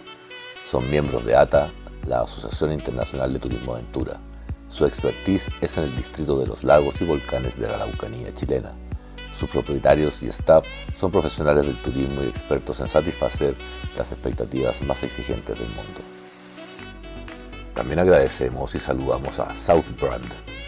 Ellos son especialistas en la creación, materialización y desarrollo de identidad y marca a través de la gráfica conceptual de altísimo impacto. En adelante, ellos estarán apoyando nuestra gestión en manejo de imágenes, entre ellos escudos, logos, y serán los que le irán dando cada día más vida y alma a nuestro amigo Bicon. Ya estamos de regreso con Pase a Pase. Ya, Fran, volvimos. De vuelta. Oye, sabes que para, ti es re tarde, es súper tarde para ti y ya acá en la casa estamos preparando la, cena. Tenemos al hijo de invitado, así que va, va, a ser bueno porque no lo hemos visto en toda la semana. Buena. Eh, gracias a nuestros auspiciadores Golem, eh, Amity Tours, Southbrand, Green Ticket y a los regalones Tongan Barbarian Rugby y Manukau Institute of Technology. Bueno. Así que gracias y nuevamente, viste que me saqué la foto poniéndome la dosis 1 de Sinovac con la bolera de Manukau. Esa sí, sí, sí, sí, sí, me di cuenta. Epa, epa, ahí esa, esa foto de Nueva Zelanda, ustedes no, ni piensan en vacunas todavía, no están ni ahí. No, para nada. de hecho, alguien, alguien nos hablaba el otro día de que nos falta el tema de las vacunas. Acá que no tenemos que movilizarnos un poco más con el tema de las vacunas, pero bueno. Van a esperar, van a esperar, que, van a esperar que sean muy baratas. Oye. No, ya tenemos, ya tenemos, ya tenemos las dosis. La cosa es que no, no ha sido rápido el, plan de vacunación, pero tampoco no hay urgencia. Entonces, yo creo que, bueno, esta semana, el gran tema de esta semana fue que se abrió la frontera, la burbuja de viaje sin cuarentena entre Australia y Nueva Zelanda, que permitió que Junior Mautari, que es uno de nuestros profesores, eh, creo que yo te hablaba a ti de Junior, Em, que fue alumno, de hecho fue, fue alumno mío, que él, él es eh, uno de los strength conditioners de los Warriors, del equipo Rugby League que compite en Australia, eh, pero él trabaja con las divisiones inferiores. Y esta semana se fue a Australia a, apoyar al primer equipo, así que está, de hecho, ya hoy día, hoy día mandé un par de fotos que está con em, el de la, de la sala que tienen, que montaron todo un centro de operaciones en Central Coast, en Australia, para jugar allá porque los Warriors se hicieron base en Australia ya que no, no, había burbuja de viaje, entonces no podían jugar acá en Nueva Zelanda. Así que no sé qué va a pasar, pero por, por el momento sé que Junior está en Australia. Alguien va a tener que tomar las clases de él, que no soy yo porque no hago preparación física, así que no me, complica demasiado. Pero eso. la, Oye, ya, para retomar, para retomar eh, se me quedó algo en el tintero del primer tiempo que tiene que ver con con este artículo que lo, lo, publiqué y me hicieron un comentario, porque este artículo lo vinculé a la carta de, de la corporación Selinam, y me hicieron un comentario que te lo mandé que me dejó plop. Y la verdad es que le comenté que me había quedado grande el vacío que tenía. No, no podía contestar otra cosa, porque cuando alguien dice de que agradecidos debieran estar los Segnam, refiriéndose a ello, porque si no fuese por este tipo de cosas, él no sabría que existían. Creo que es preocupante ya decir, eh, no sé que, dónde ha estado, en qué país nació, no sé si argentino o chileno da lo mismo, porque por lo menos en Argentina los Selnam son pueblos originarios, son, son eh, reconocidos como tal, eh, y, en Chile están en camino y todos saben en el fondo quiénes, quiénes son los Selnam, por lo menos que, los que leen un poquito. Y, y por otro lado, cuando dice que, que al final Tota, es cosa a lo mejor de que le tenemos unas monedas, unos pesos, le damos unos pesos, dice, eh, y con eso pueden quedar felices. Eh, chuta, Fran. O sea, eh, ¿qué queréis que te diga? O sea, me olió la guata. Me imaginé inmediatamente a las estatuas vivientes del Paseo Huérfano, del Paseo Humá, que están en el centro, que había en el centro, que estaban los, los, hombres pintados, vienen a ver en todo el mundo, ¿cierto? Y tú le pones una moneda y se empiezan a mover, ¿cierto? Bueno, esa, cuando uno lee este, ese tipo de cosas, eh, yo me espanto. La verdad es que me espanto. Eh, entonces, eso lo quería cerrar. Eh, y, ahora, lo que te quería invitar ahora. Eh, no, déjame, déjame, déjame, antes, que, antes de cambiar tema, perdón, antes de cambiar, perdón, espera, espera, espera, espera, espera, antes de cambiar tema. ¿Sabes qué? Y algo que hablo mucho yo con los, con los alumnos, no todo lo resuelve la plata.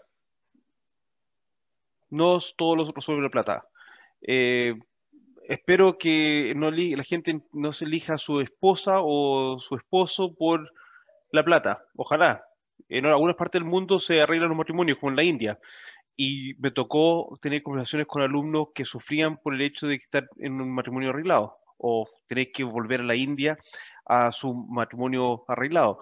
Pero, por para dar un ejemplo, no todo lo resuelve la plata no todo lo resuelve la plata y, creo que esta pandemia algo lo debería estar enseñando al respecto. Eh, yo puedo tener toda la plata del mundo y no va a resolver que yo pueda mejorarme o no si es que me agarró y tengo una enfermedad eh, por debajo del COVID y me fui, ¿me entendés? Entonces, eh, yo creo que hay, que hay, que tomarse el tiempo. Yo sé que la situación actualmente en Chile y especialmente en Latinoamérica es muy difícil. Eh, eh, solo miramos hacia esa parte del mundo y vemos que es caótico en la situación de, eh, yo como te comentaba hoy día, que para nosotros eh, Latinoamérica, a pesar del trabajo que hemos hecho en Latinoamérica, es cuarto orden de prioridades. Eso es algo que yo quería comentarle a nuestra gente, a nuestra comunidad acá en Chile, porque eh, eh, va, a costar a lo mejor tener a, a Frank con, con sus alumnos en Chile, aunque ya no haya virus, porque quedamos desplazados. Y, eso es responsabilidad para que aprendamos a elegir nuestras autoridades, para que aprendamos a elegir y, permitir y aprender que no todo es tolerable, de que no porque venga alguien nos diga que estos son secos para algo, vamos a dejar que hagan lo que quieran, porque al final terminan haciendo lo que quieren, pero destruyendo.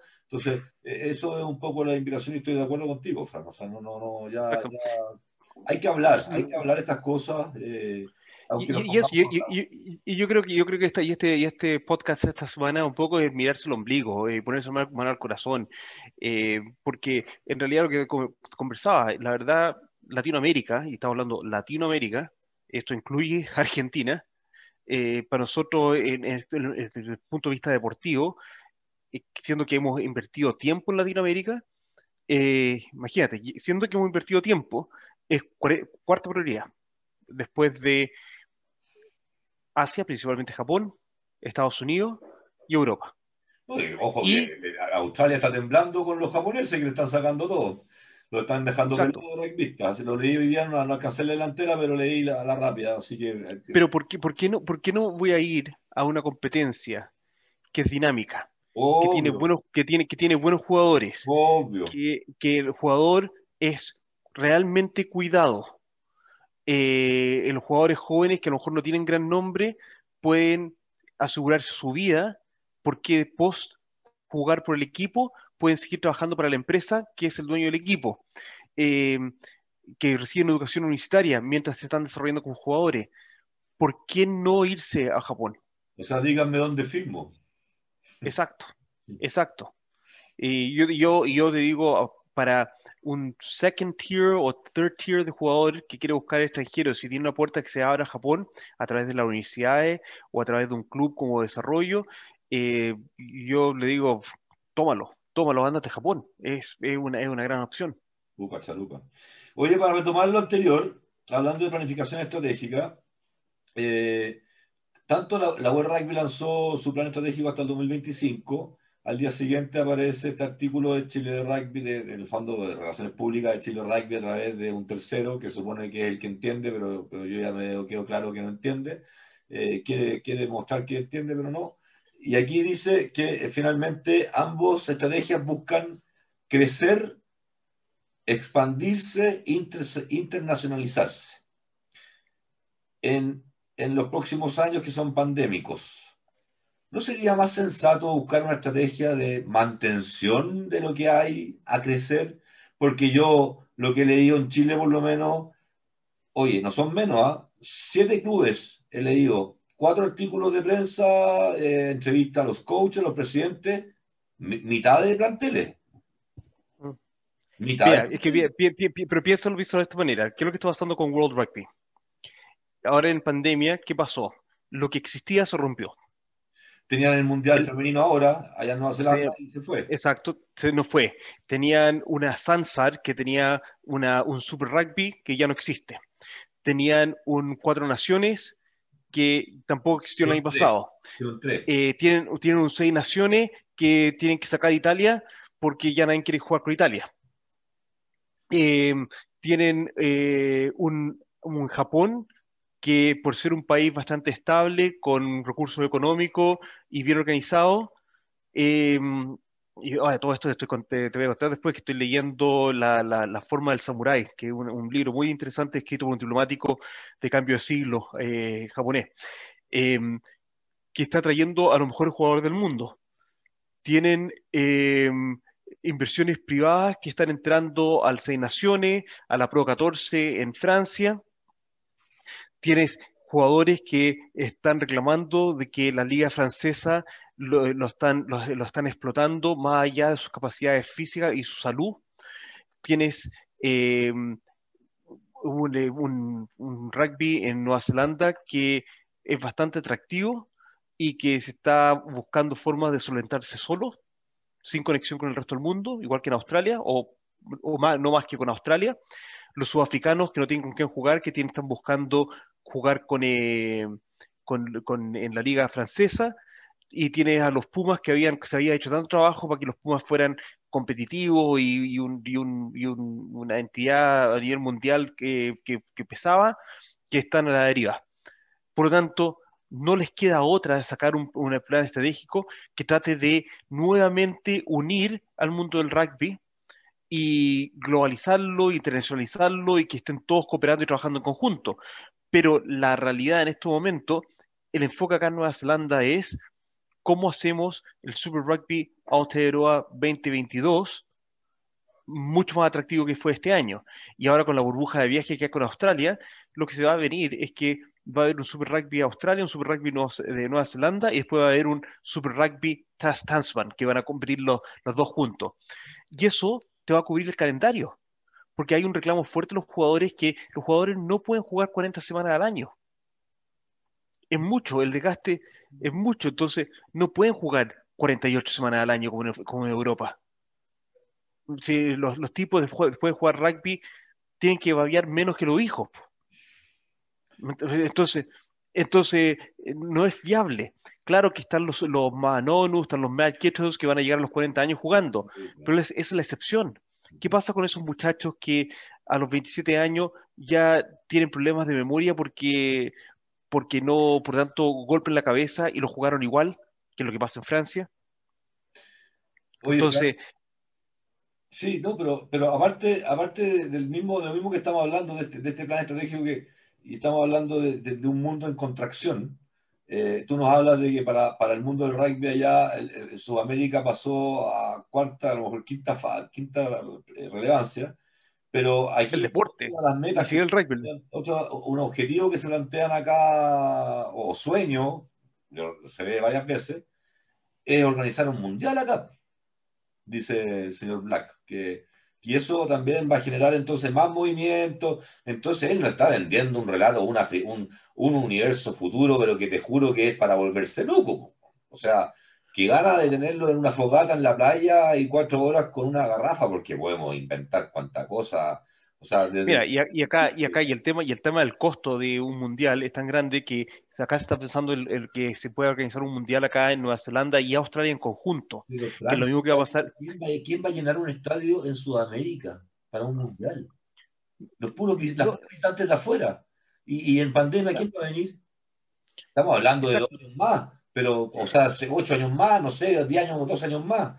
Pero... No, y, lo, y lo que tenemos que entender es que cómo se ve Latinoamérica en estos momentos, no solamente la pandemia, sino el retraso que causó esta pandemia y la pobreza que, y, la criminalidad que se ve de Latinoamérica en estos momentos. Y estoy hablando de Latinoamérica, porque del extranjero no ven Chile ni ven Argentina.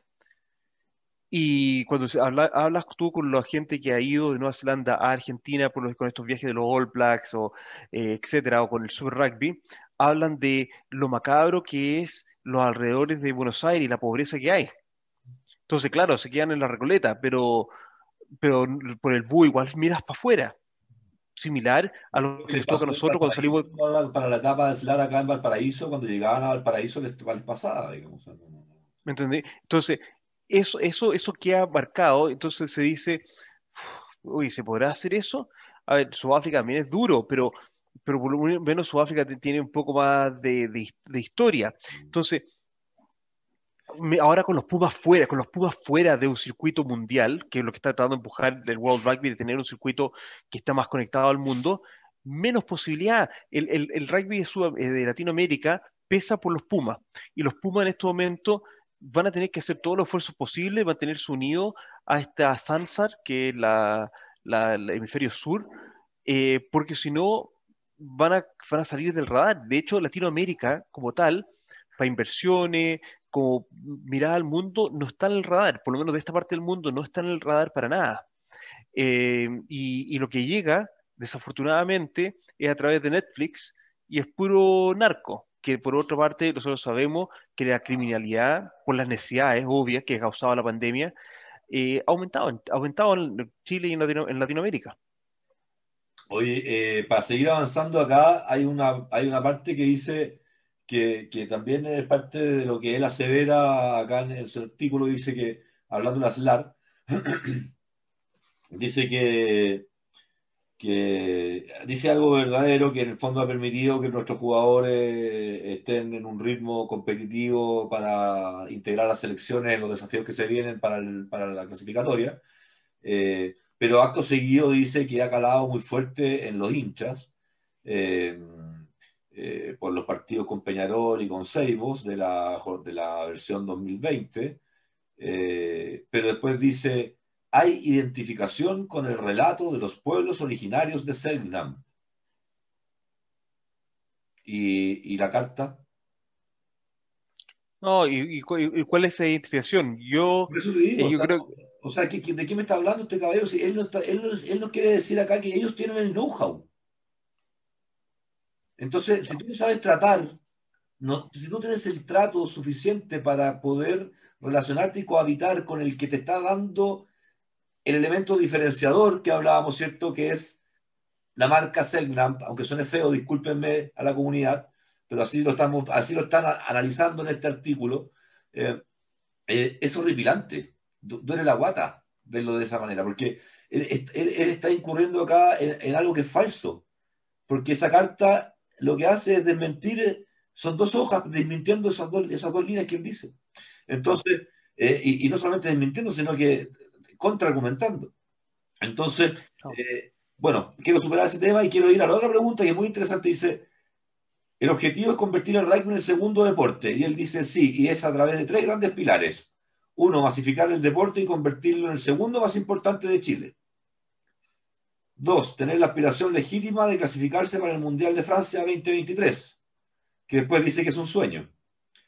Y tres, seguir trabajando en los centros de desarrollo norte, sur, centro y costa.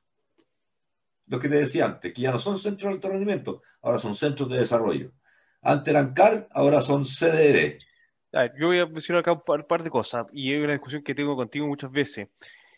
Eh, y, obviamente con nuestros alumnos de Sports Management también eh, una discusión que la, la, bastante en clase. Cuando hablamos de masificar eh, ¿qué estamos masificando? La práctica del deporte. El, por ejemplo, RPT habla de que quieren que un millón de personas sepa que el rugby existe. Estamos buscando esa masificación. Estamos buscando que gente siga a Selknam. Estamos buscando cuánta gente va a ir acá en promedio a los partidos de la selección. Vamos a ver cuál es el promedio de sintonía. ¿Cuánta gente va a comprar merchandise? Entonces, ¿a qué nos referimos con masificación? Si vemos los ejemplos en el deporte internacional, en Estados Unidos, a nivel adulto, quienes practican fútbol americano es muy reducido. Son básicamente solamente los jugadores de la NFL y una y otra liga en Canadá, etc. Pero la masificación a través de los seguidores de los hinchas es muy fuerte. En países como Nueva Zelanda... Fútbol americano se ve en todo el mundo.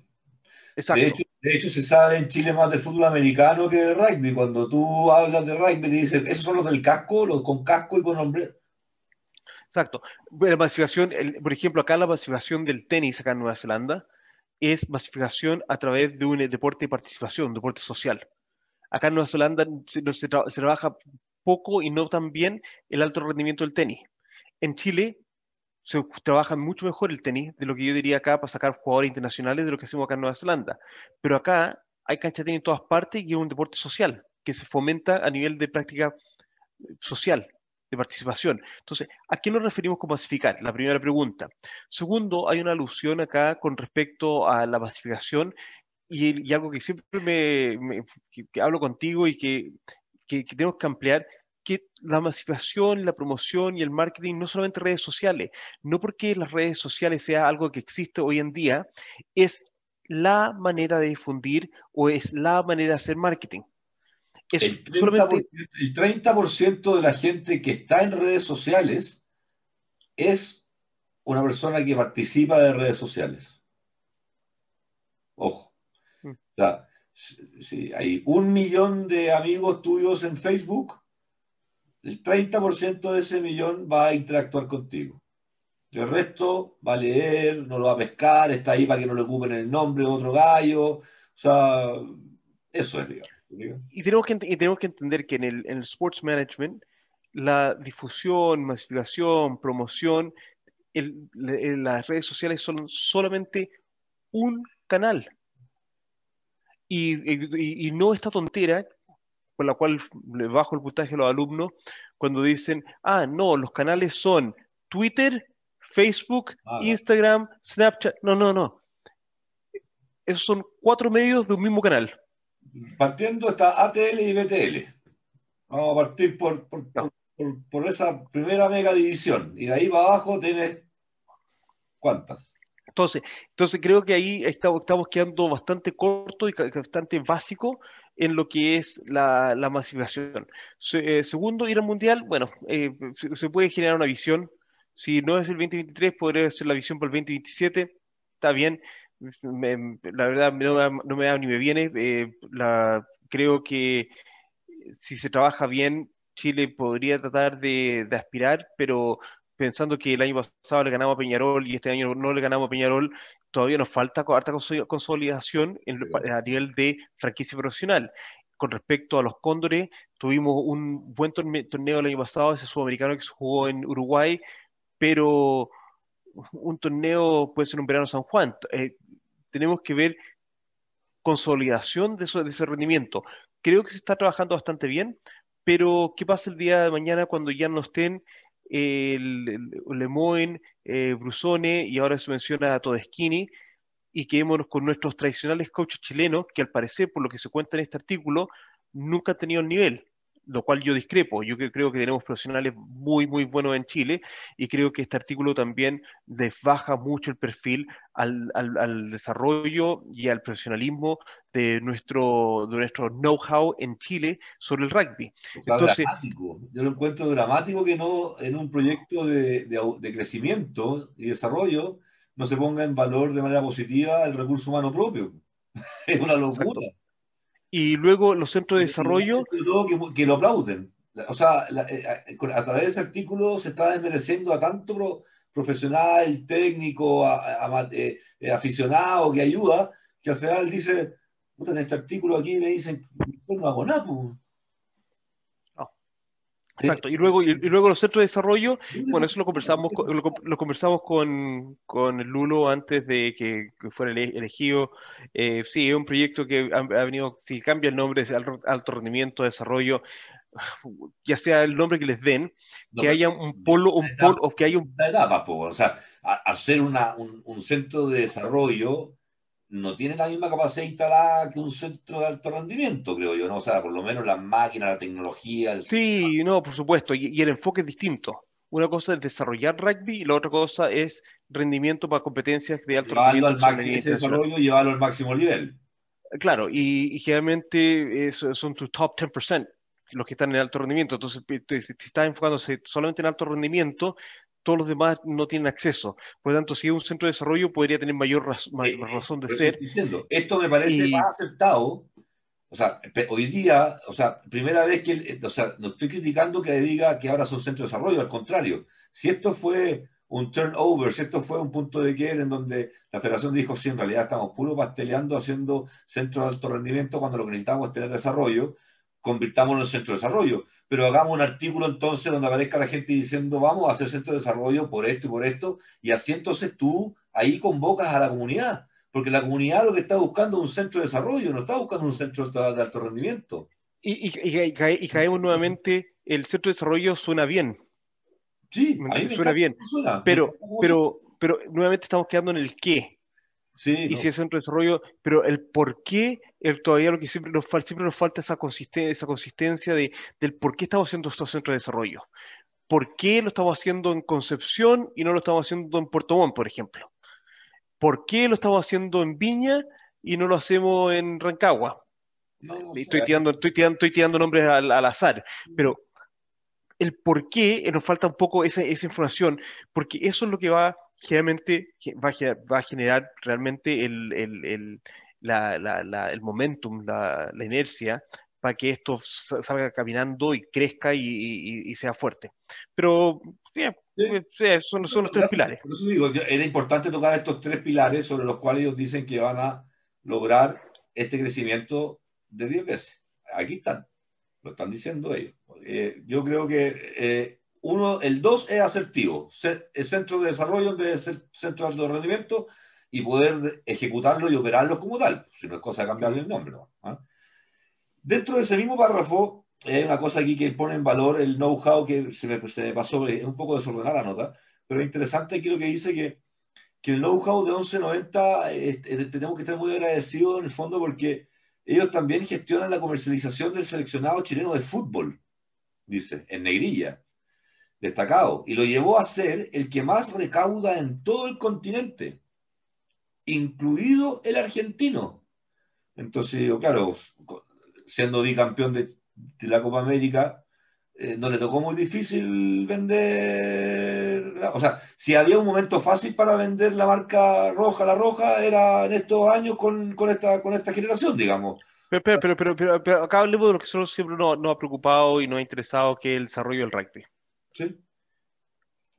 El, el desarrollo del rugby en Chile, con, con el hecho de que el, el fútbol chileno es el que más recauda, ha generado de que los jugadores de fútbol chileno tienen un relativamente un buen pasar mientras están jugando fútbol, en general. Sí. Reciben, reciben buen sueldo, están bien cuidados, son cada vez más profesionales. ¿Ah? Los primeros 10. Eh, pero, pero, pero tendrán, tienen sueldos que, que permite que, mientras están jugando, porque después queda, queda la incertidumbre qué pasa después. Al menos pero, pero ajeno a lo que son los futbolistas profesionales en Chile, ¿qué más ha pasado con el, con el fútbol chileno? ¿Se ha desarrollado más? No. Eh, nosotros, sabemos, nosotros sabemos que sabemos que, por ejemplo, que el fútbol chileno no está en los Juegos Deportivos Escolares, no es parte de eso.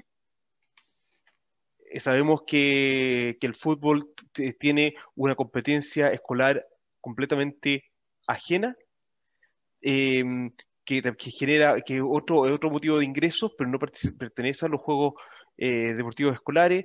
Entonces, tenemos que ver si el modelo es el modelo que ha hecho crecer el fútbol, porque mal que mal, eh, ¿qué fue lo mejor que nos fue en el Mundial? Lo mejor que no hay en un Mundial, eh, eh, segunda fase. Y no me acuerdo de otra. Cuarto, octavo final no hemos pasado, no, no sé, yo ya no. ¿Cuándo fue? Y, todavía, y, todavía nos queda, y todavía nos queda el hito del, del tercer lugar. Sí, no, pues ese. Y, y, comparemos, y comparemos a Chile con lo fantástico que la dio en, la, en las Copa América con Croacia. ¿Por qué Croacia ha podido llegar a las semifinales del Mundial de fútbol y nosotros no?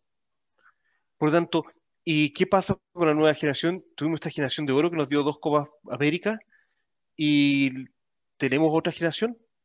No, por eso digo, no, se ve mucho recambio. Por lo tanto, por lo tanto tenemos, que, tenemos que ver que fantástico, y es eso lo que yo me refería, fantástico que sea la que más recauda.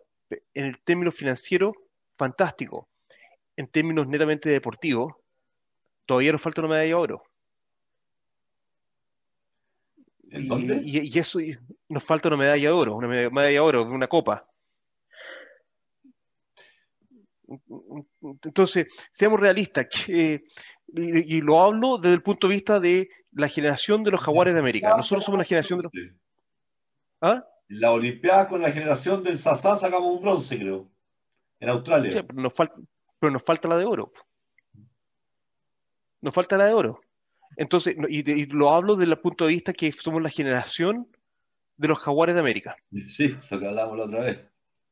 Y, y, finalmente no, nos ha dado para solamente campeonar en América. Todavía no, todavía no podemos convencer al mundo. Entonces, y, ahí, y ese, y ese es el desafío, y ese es el desafío. Y no me quiero quedar corto porque hay chilenos en todas partes del mundo que les va muy bien, que son líderes en, en, lo que hacen a nivel mundial.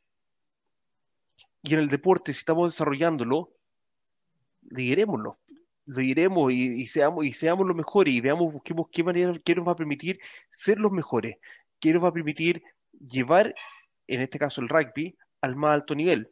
Este es un modelo, pero tenemos todos los ingredientes, sabemos de todos los ingredientes que nos va a permitir hacer esto, o estamos haciendo otro experimento.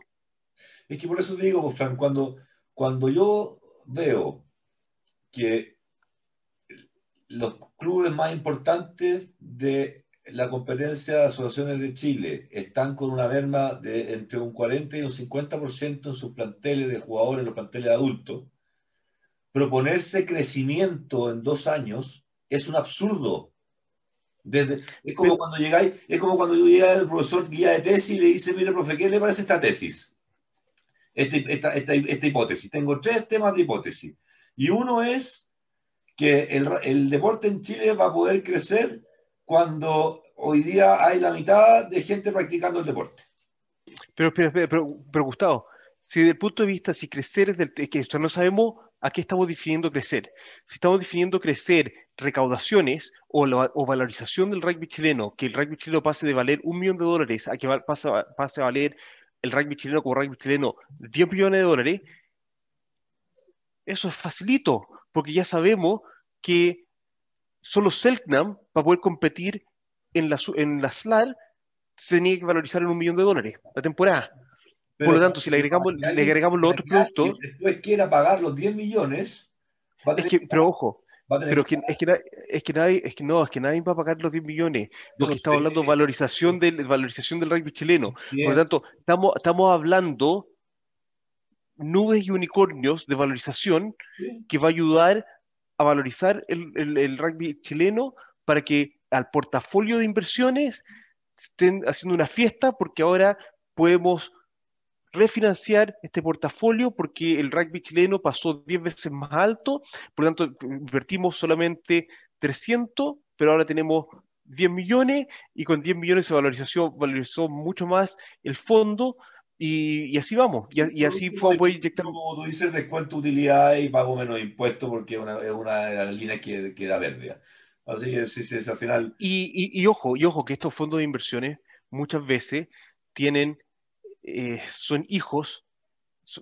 Cuando me refiero a hijo, me refiero, sí. el fondo es, el fondo tiene un fondo mayor que está por encima, y ese fondo mayor tiene un fondo mayor que está por encima. La, por lo tanto, la, si, se, eh, si entonces lo que, lo que pasa es que si se valorizó este portafolio y se valorizó 10 veces uno de las empresas del portafolio, este, este portafolio subió valor.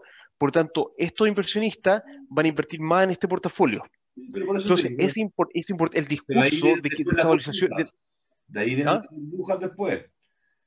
Pero es que, y, y yo te lo explico de esta manera. ¿Tú crees que Mark Zuckerberg ha visto los billones de dólares que está valorizado Facebook? No, jamás. A eso, a eso estamos. Jamás. De eso estamos hablando. Jamás. Pero si el día de mañana, si el día de mañana llega Apple y le dice te quiero comprar Facebook, va a tener que pagar lo que está cotizado en la bolsa, po, que son esos claro. billones de dólares. Pero ojo, lo que pasa muchas veces hoy en día, pero lo que pasa muchas, lo que pasa muchas veces hoy en día, que no se paga en dinero. Mm. Se paga en acciones de otro portafolio que pasan a comprar el portafolio. Y por eso, Exacto. Y, es, y, esa, y, esa, y, esa, y esa bicicleta, esa, la, lo que conoce nuestro amigo la esquina, que está haciendo la bicicleta, me a me, es lo que está pasando muchas veces con estos fondos de inversión y por eso que la valorización es más importante. ¿Por qué? Porque si yo voy al almacén, que hoy no se fía, pero mañana sí, pero, y, mañana, y mañana llego con la polera polo al almacén, capaz que me fíen porque oye, este gallo no me se, se valorizó, este, este, gallo tiene plata, la cosa que no tiene, no, no se le quedó la billetera en la casa nomás. Entonces me van, a vender la Coca-Cola y la paso a pagar al día siguiente porque andaba con buena percha y, y me valoricé. Pues.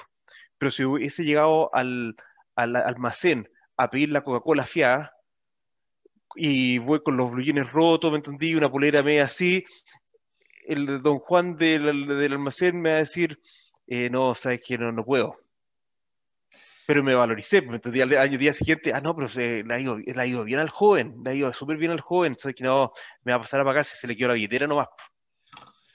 Oye, esa, aquí, esa aquí, realidad a más grande nivel. A los conservadores no, no, nos, hablan, nos dicen que somos puristas nosotros. Sí. En el artículo habla, muchos puristas levantan el brazo y que no se puede vender la camiseta. Habla el señor del artículo eh, ¿Qué más? Para terminar esto. Se puede, en, en, el mundo se puede hacer de todo, ¿me entendés? Se pueden vender las hijas también, pero una cosa es lo que se puede hacer y lo otro es lo que, debe hacer. Debe hacer.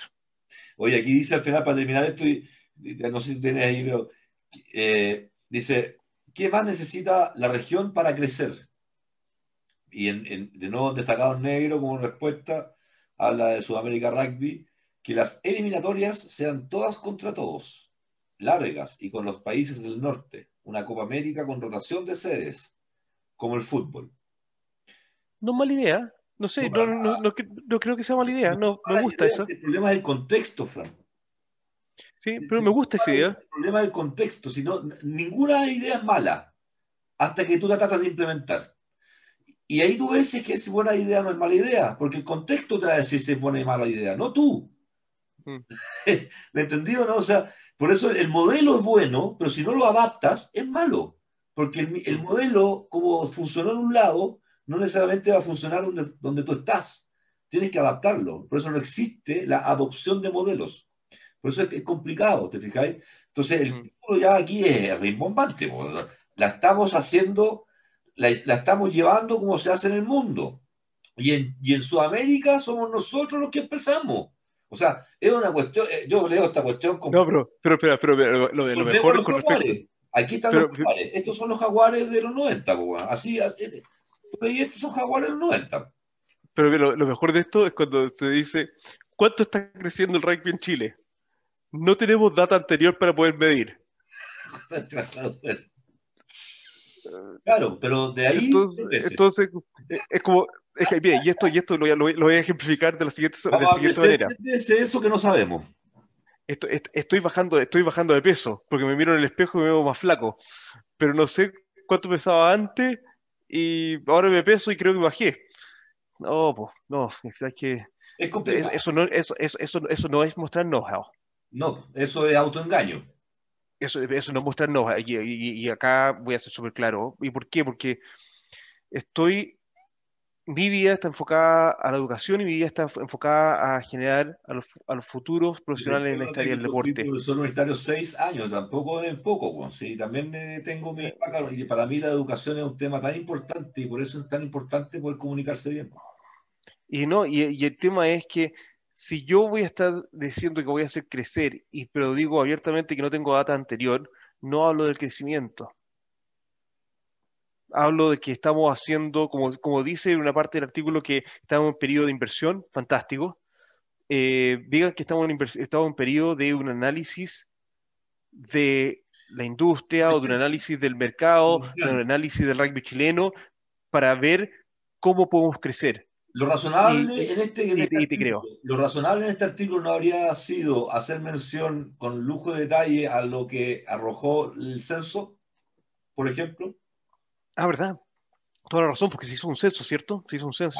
Claro, que sí. Que, eh, un, que, el secretario general, que para mí es innombrable, eh, de la federación, en, un, en, pantalla abierta para un partido de, de, de, los Super 4, no me acuerdo qué fue, eh, dijo que, eran, que éramos 60.000.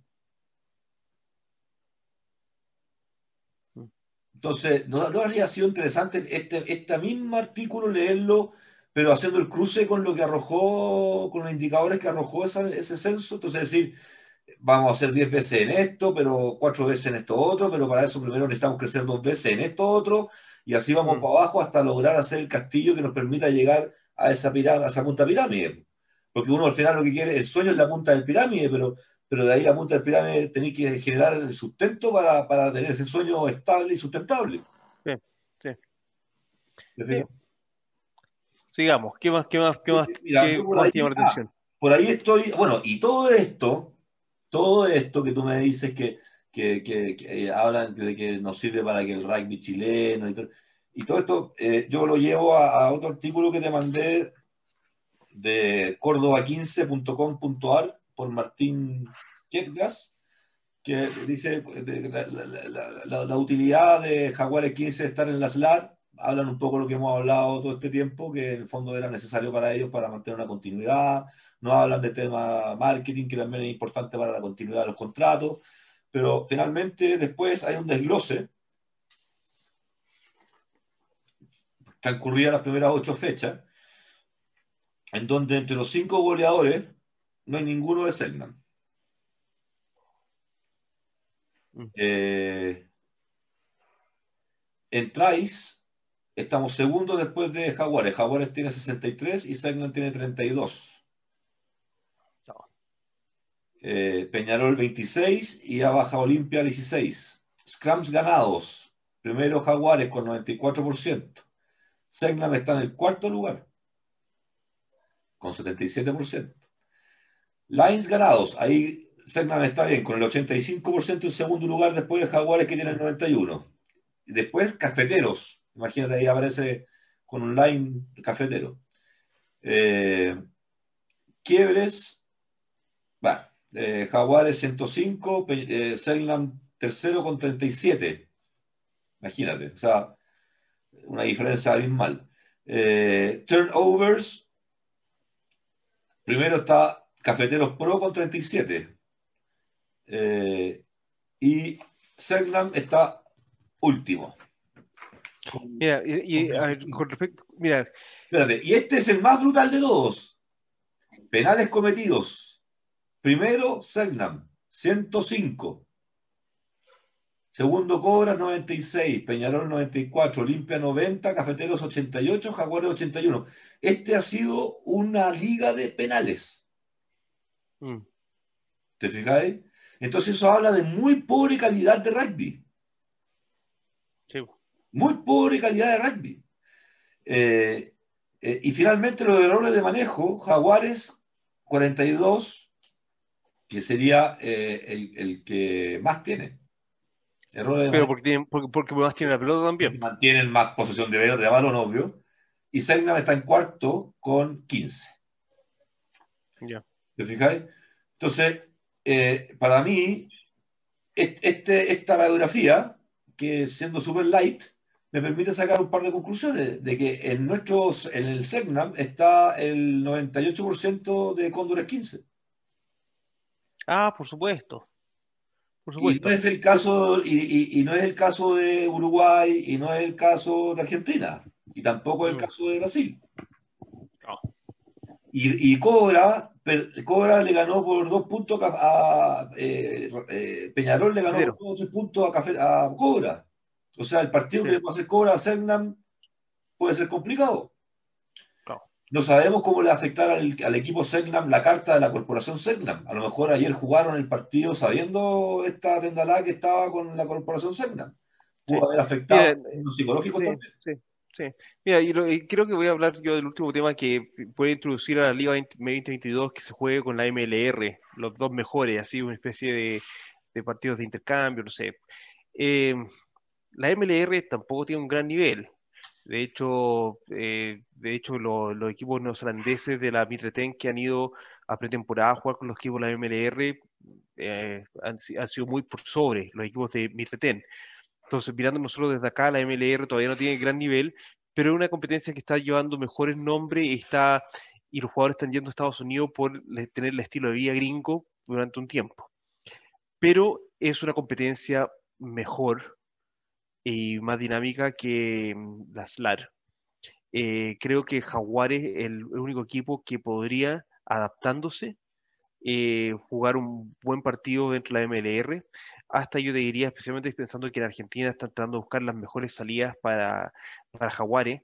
De repente que Jaguares sea un equipo de la MLR eh, puede ser una, una, muy buena salida. Totalmente de acuerdo contigo, lo había pensado, yo, yo no sé cómo que no están pensando en eso ya. Porque está empezando la Pro, está, empezando la Pro 14 y, y ser vas, tener tomar base en Cádiz, por eso. Argentina está en quiebra, Fran. Argentina está en quiebra. Es que eso lo, es que, que eso, que eso el, el, proyecto con esos costos de traslado, es una locura. Es que por eso, y por eso va a estar estableciendo base, está empezando a establecer base en Cádiz, y, y ahí es donde entra la posibilidad de estos fondos de inversión. Las tecnologías, la, los seguros, los bancos tienen dinero. Por lo tanto, hay fondos de inversiones que pueden poner plata en esta aventura. Y por eso que estas aventuras, que son el deporte, están abriendo las puertas a que no tengo plata, queremos seguir participando, queremos seguir haciendo algo, esta es la forma más fácil de tener plata.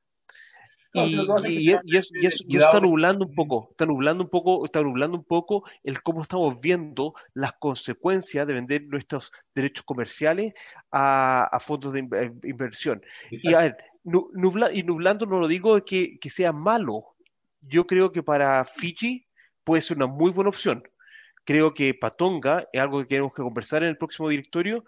Eh, Pero Fran, Fran, va a ser positivo para Fiji mientras no aparezca una agencia de marketing dentro de ese grupo que ponga eh, eh, nativos eh, eh sin ropa interior. ¿Me entiendes? O sea, por eso te digo, o sea, es, el, es, con quién te casas. No es si te casas. Ah, claro, claro, claro, por supuesto, por supuesto. ¿Ah? Por supuesto, sí, pero, pero te digo, pero la desesperación te... ese es el cuidado que tenemos que tener porque ya sabemos que la forma en que en el pasado se han hecho este tipo de negocios no han llegado siempre a buen puerto. Entonces, hoy día que los riesgos son mayores, equivocarte te puede costar muy caro porque no vas a tener la opción de salir de nuevo.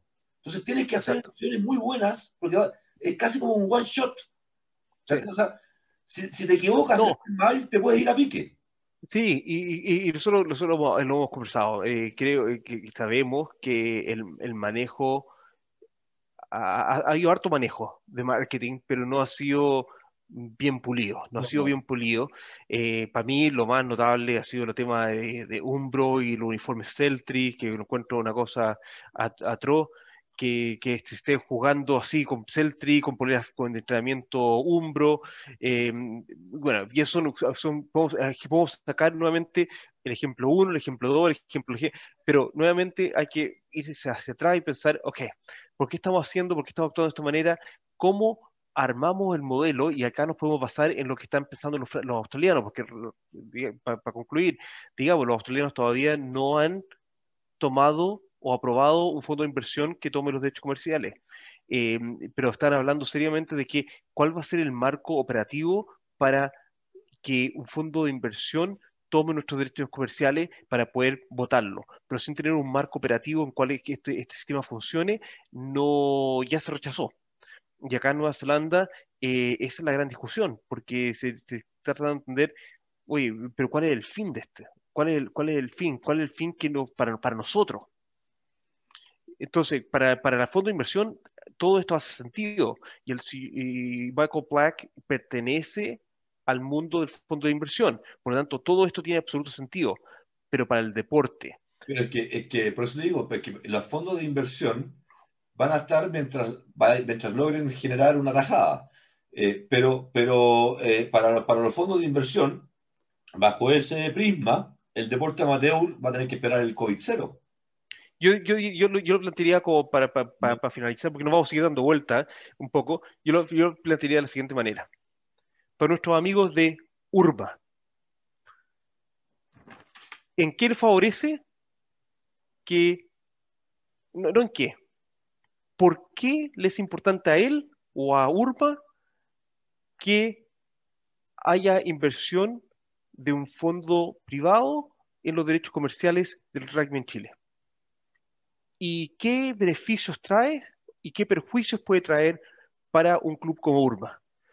Tomo el caso de Kelequien, que Kelequien tiene que jugar con la Unión Austral de Rugby, están en Coyhaique, no pueden no se puede integrar al, sistema del rugby chileno, en, tomaron un paso más atrás, que quien ahora está más atrás en, la posibilidad de pertenecer al rugby chileno o que algunos de sus muchachos eventualmente integren una selección.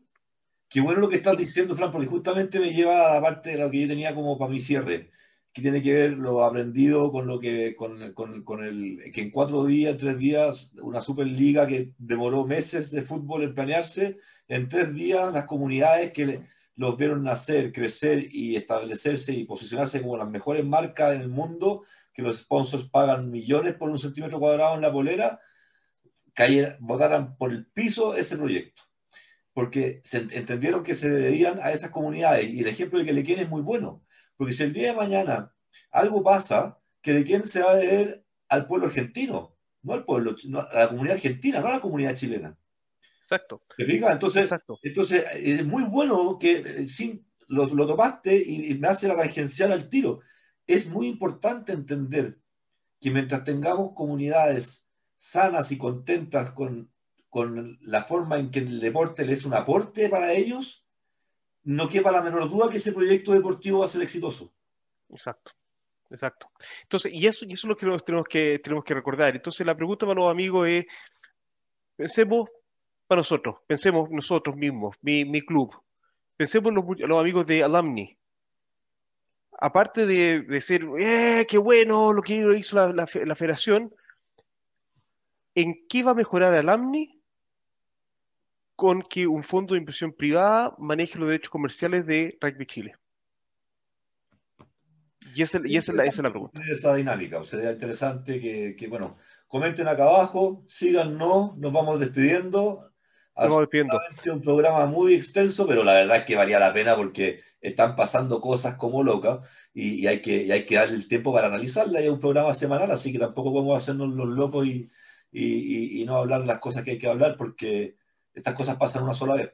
Como dijimos, estamos en los tiempos de one shot, o sea, pasó la oportunidad y no la va a ver de nuevo. Y, y, lo otro es que y, hay que seguir las, hay que verlas, seguir las tendencias, no de seguirlas, sino de ir viendo cómo, qué está pasando para ver cómo uno las toma, las adapta o las, o completamente, o las, o las cambia porque el mundo sigue fluyendo y tenemos que ver qué es lo que está pasando, tenemos que estar atentos a lo que, a lo que está pasando. Así que, bueno, la invitación a que tengan, uno, una muy buena semana. Eh, yo esta próxima semana nuevamente sigo bastante ocupado con, la, la, con el final de la pretemporada de rugby, harto trabajo con el espacio de Mental Skills, con, eh, con los muchachos ya preparándolos para la primera semana de competencia. Eh, ¿Qué más te puedo contar? Eh, ya las, las, competencias de rugby locales acá ya están empezando a funcionar.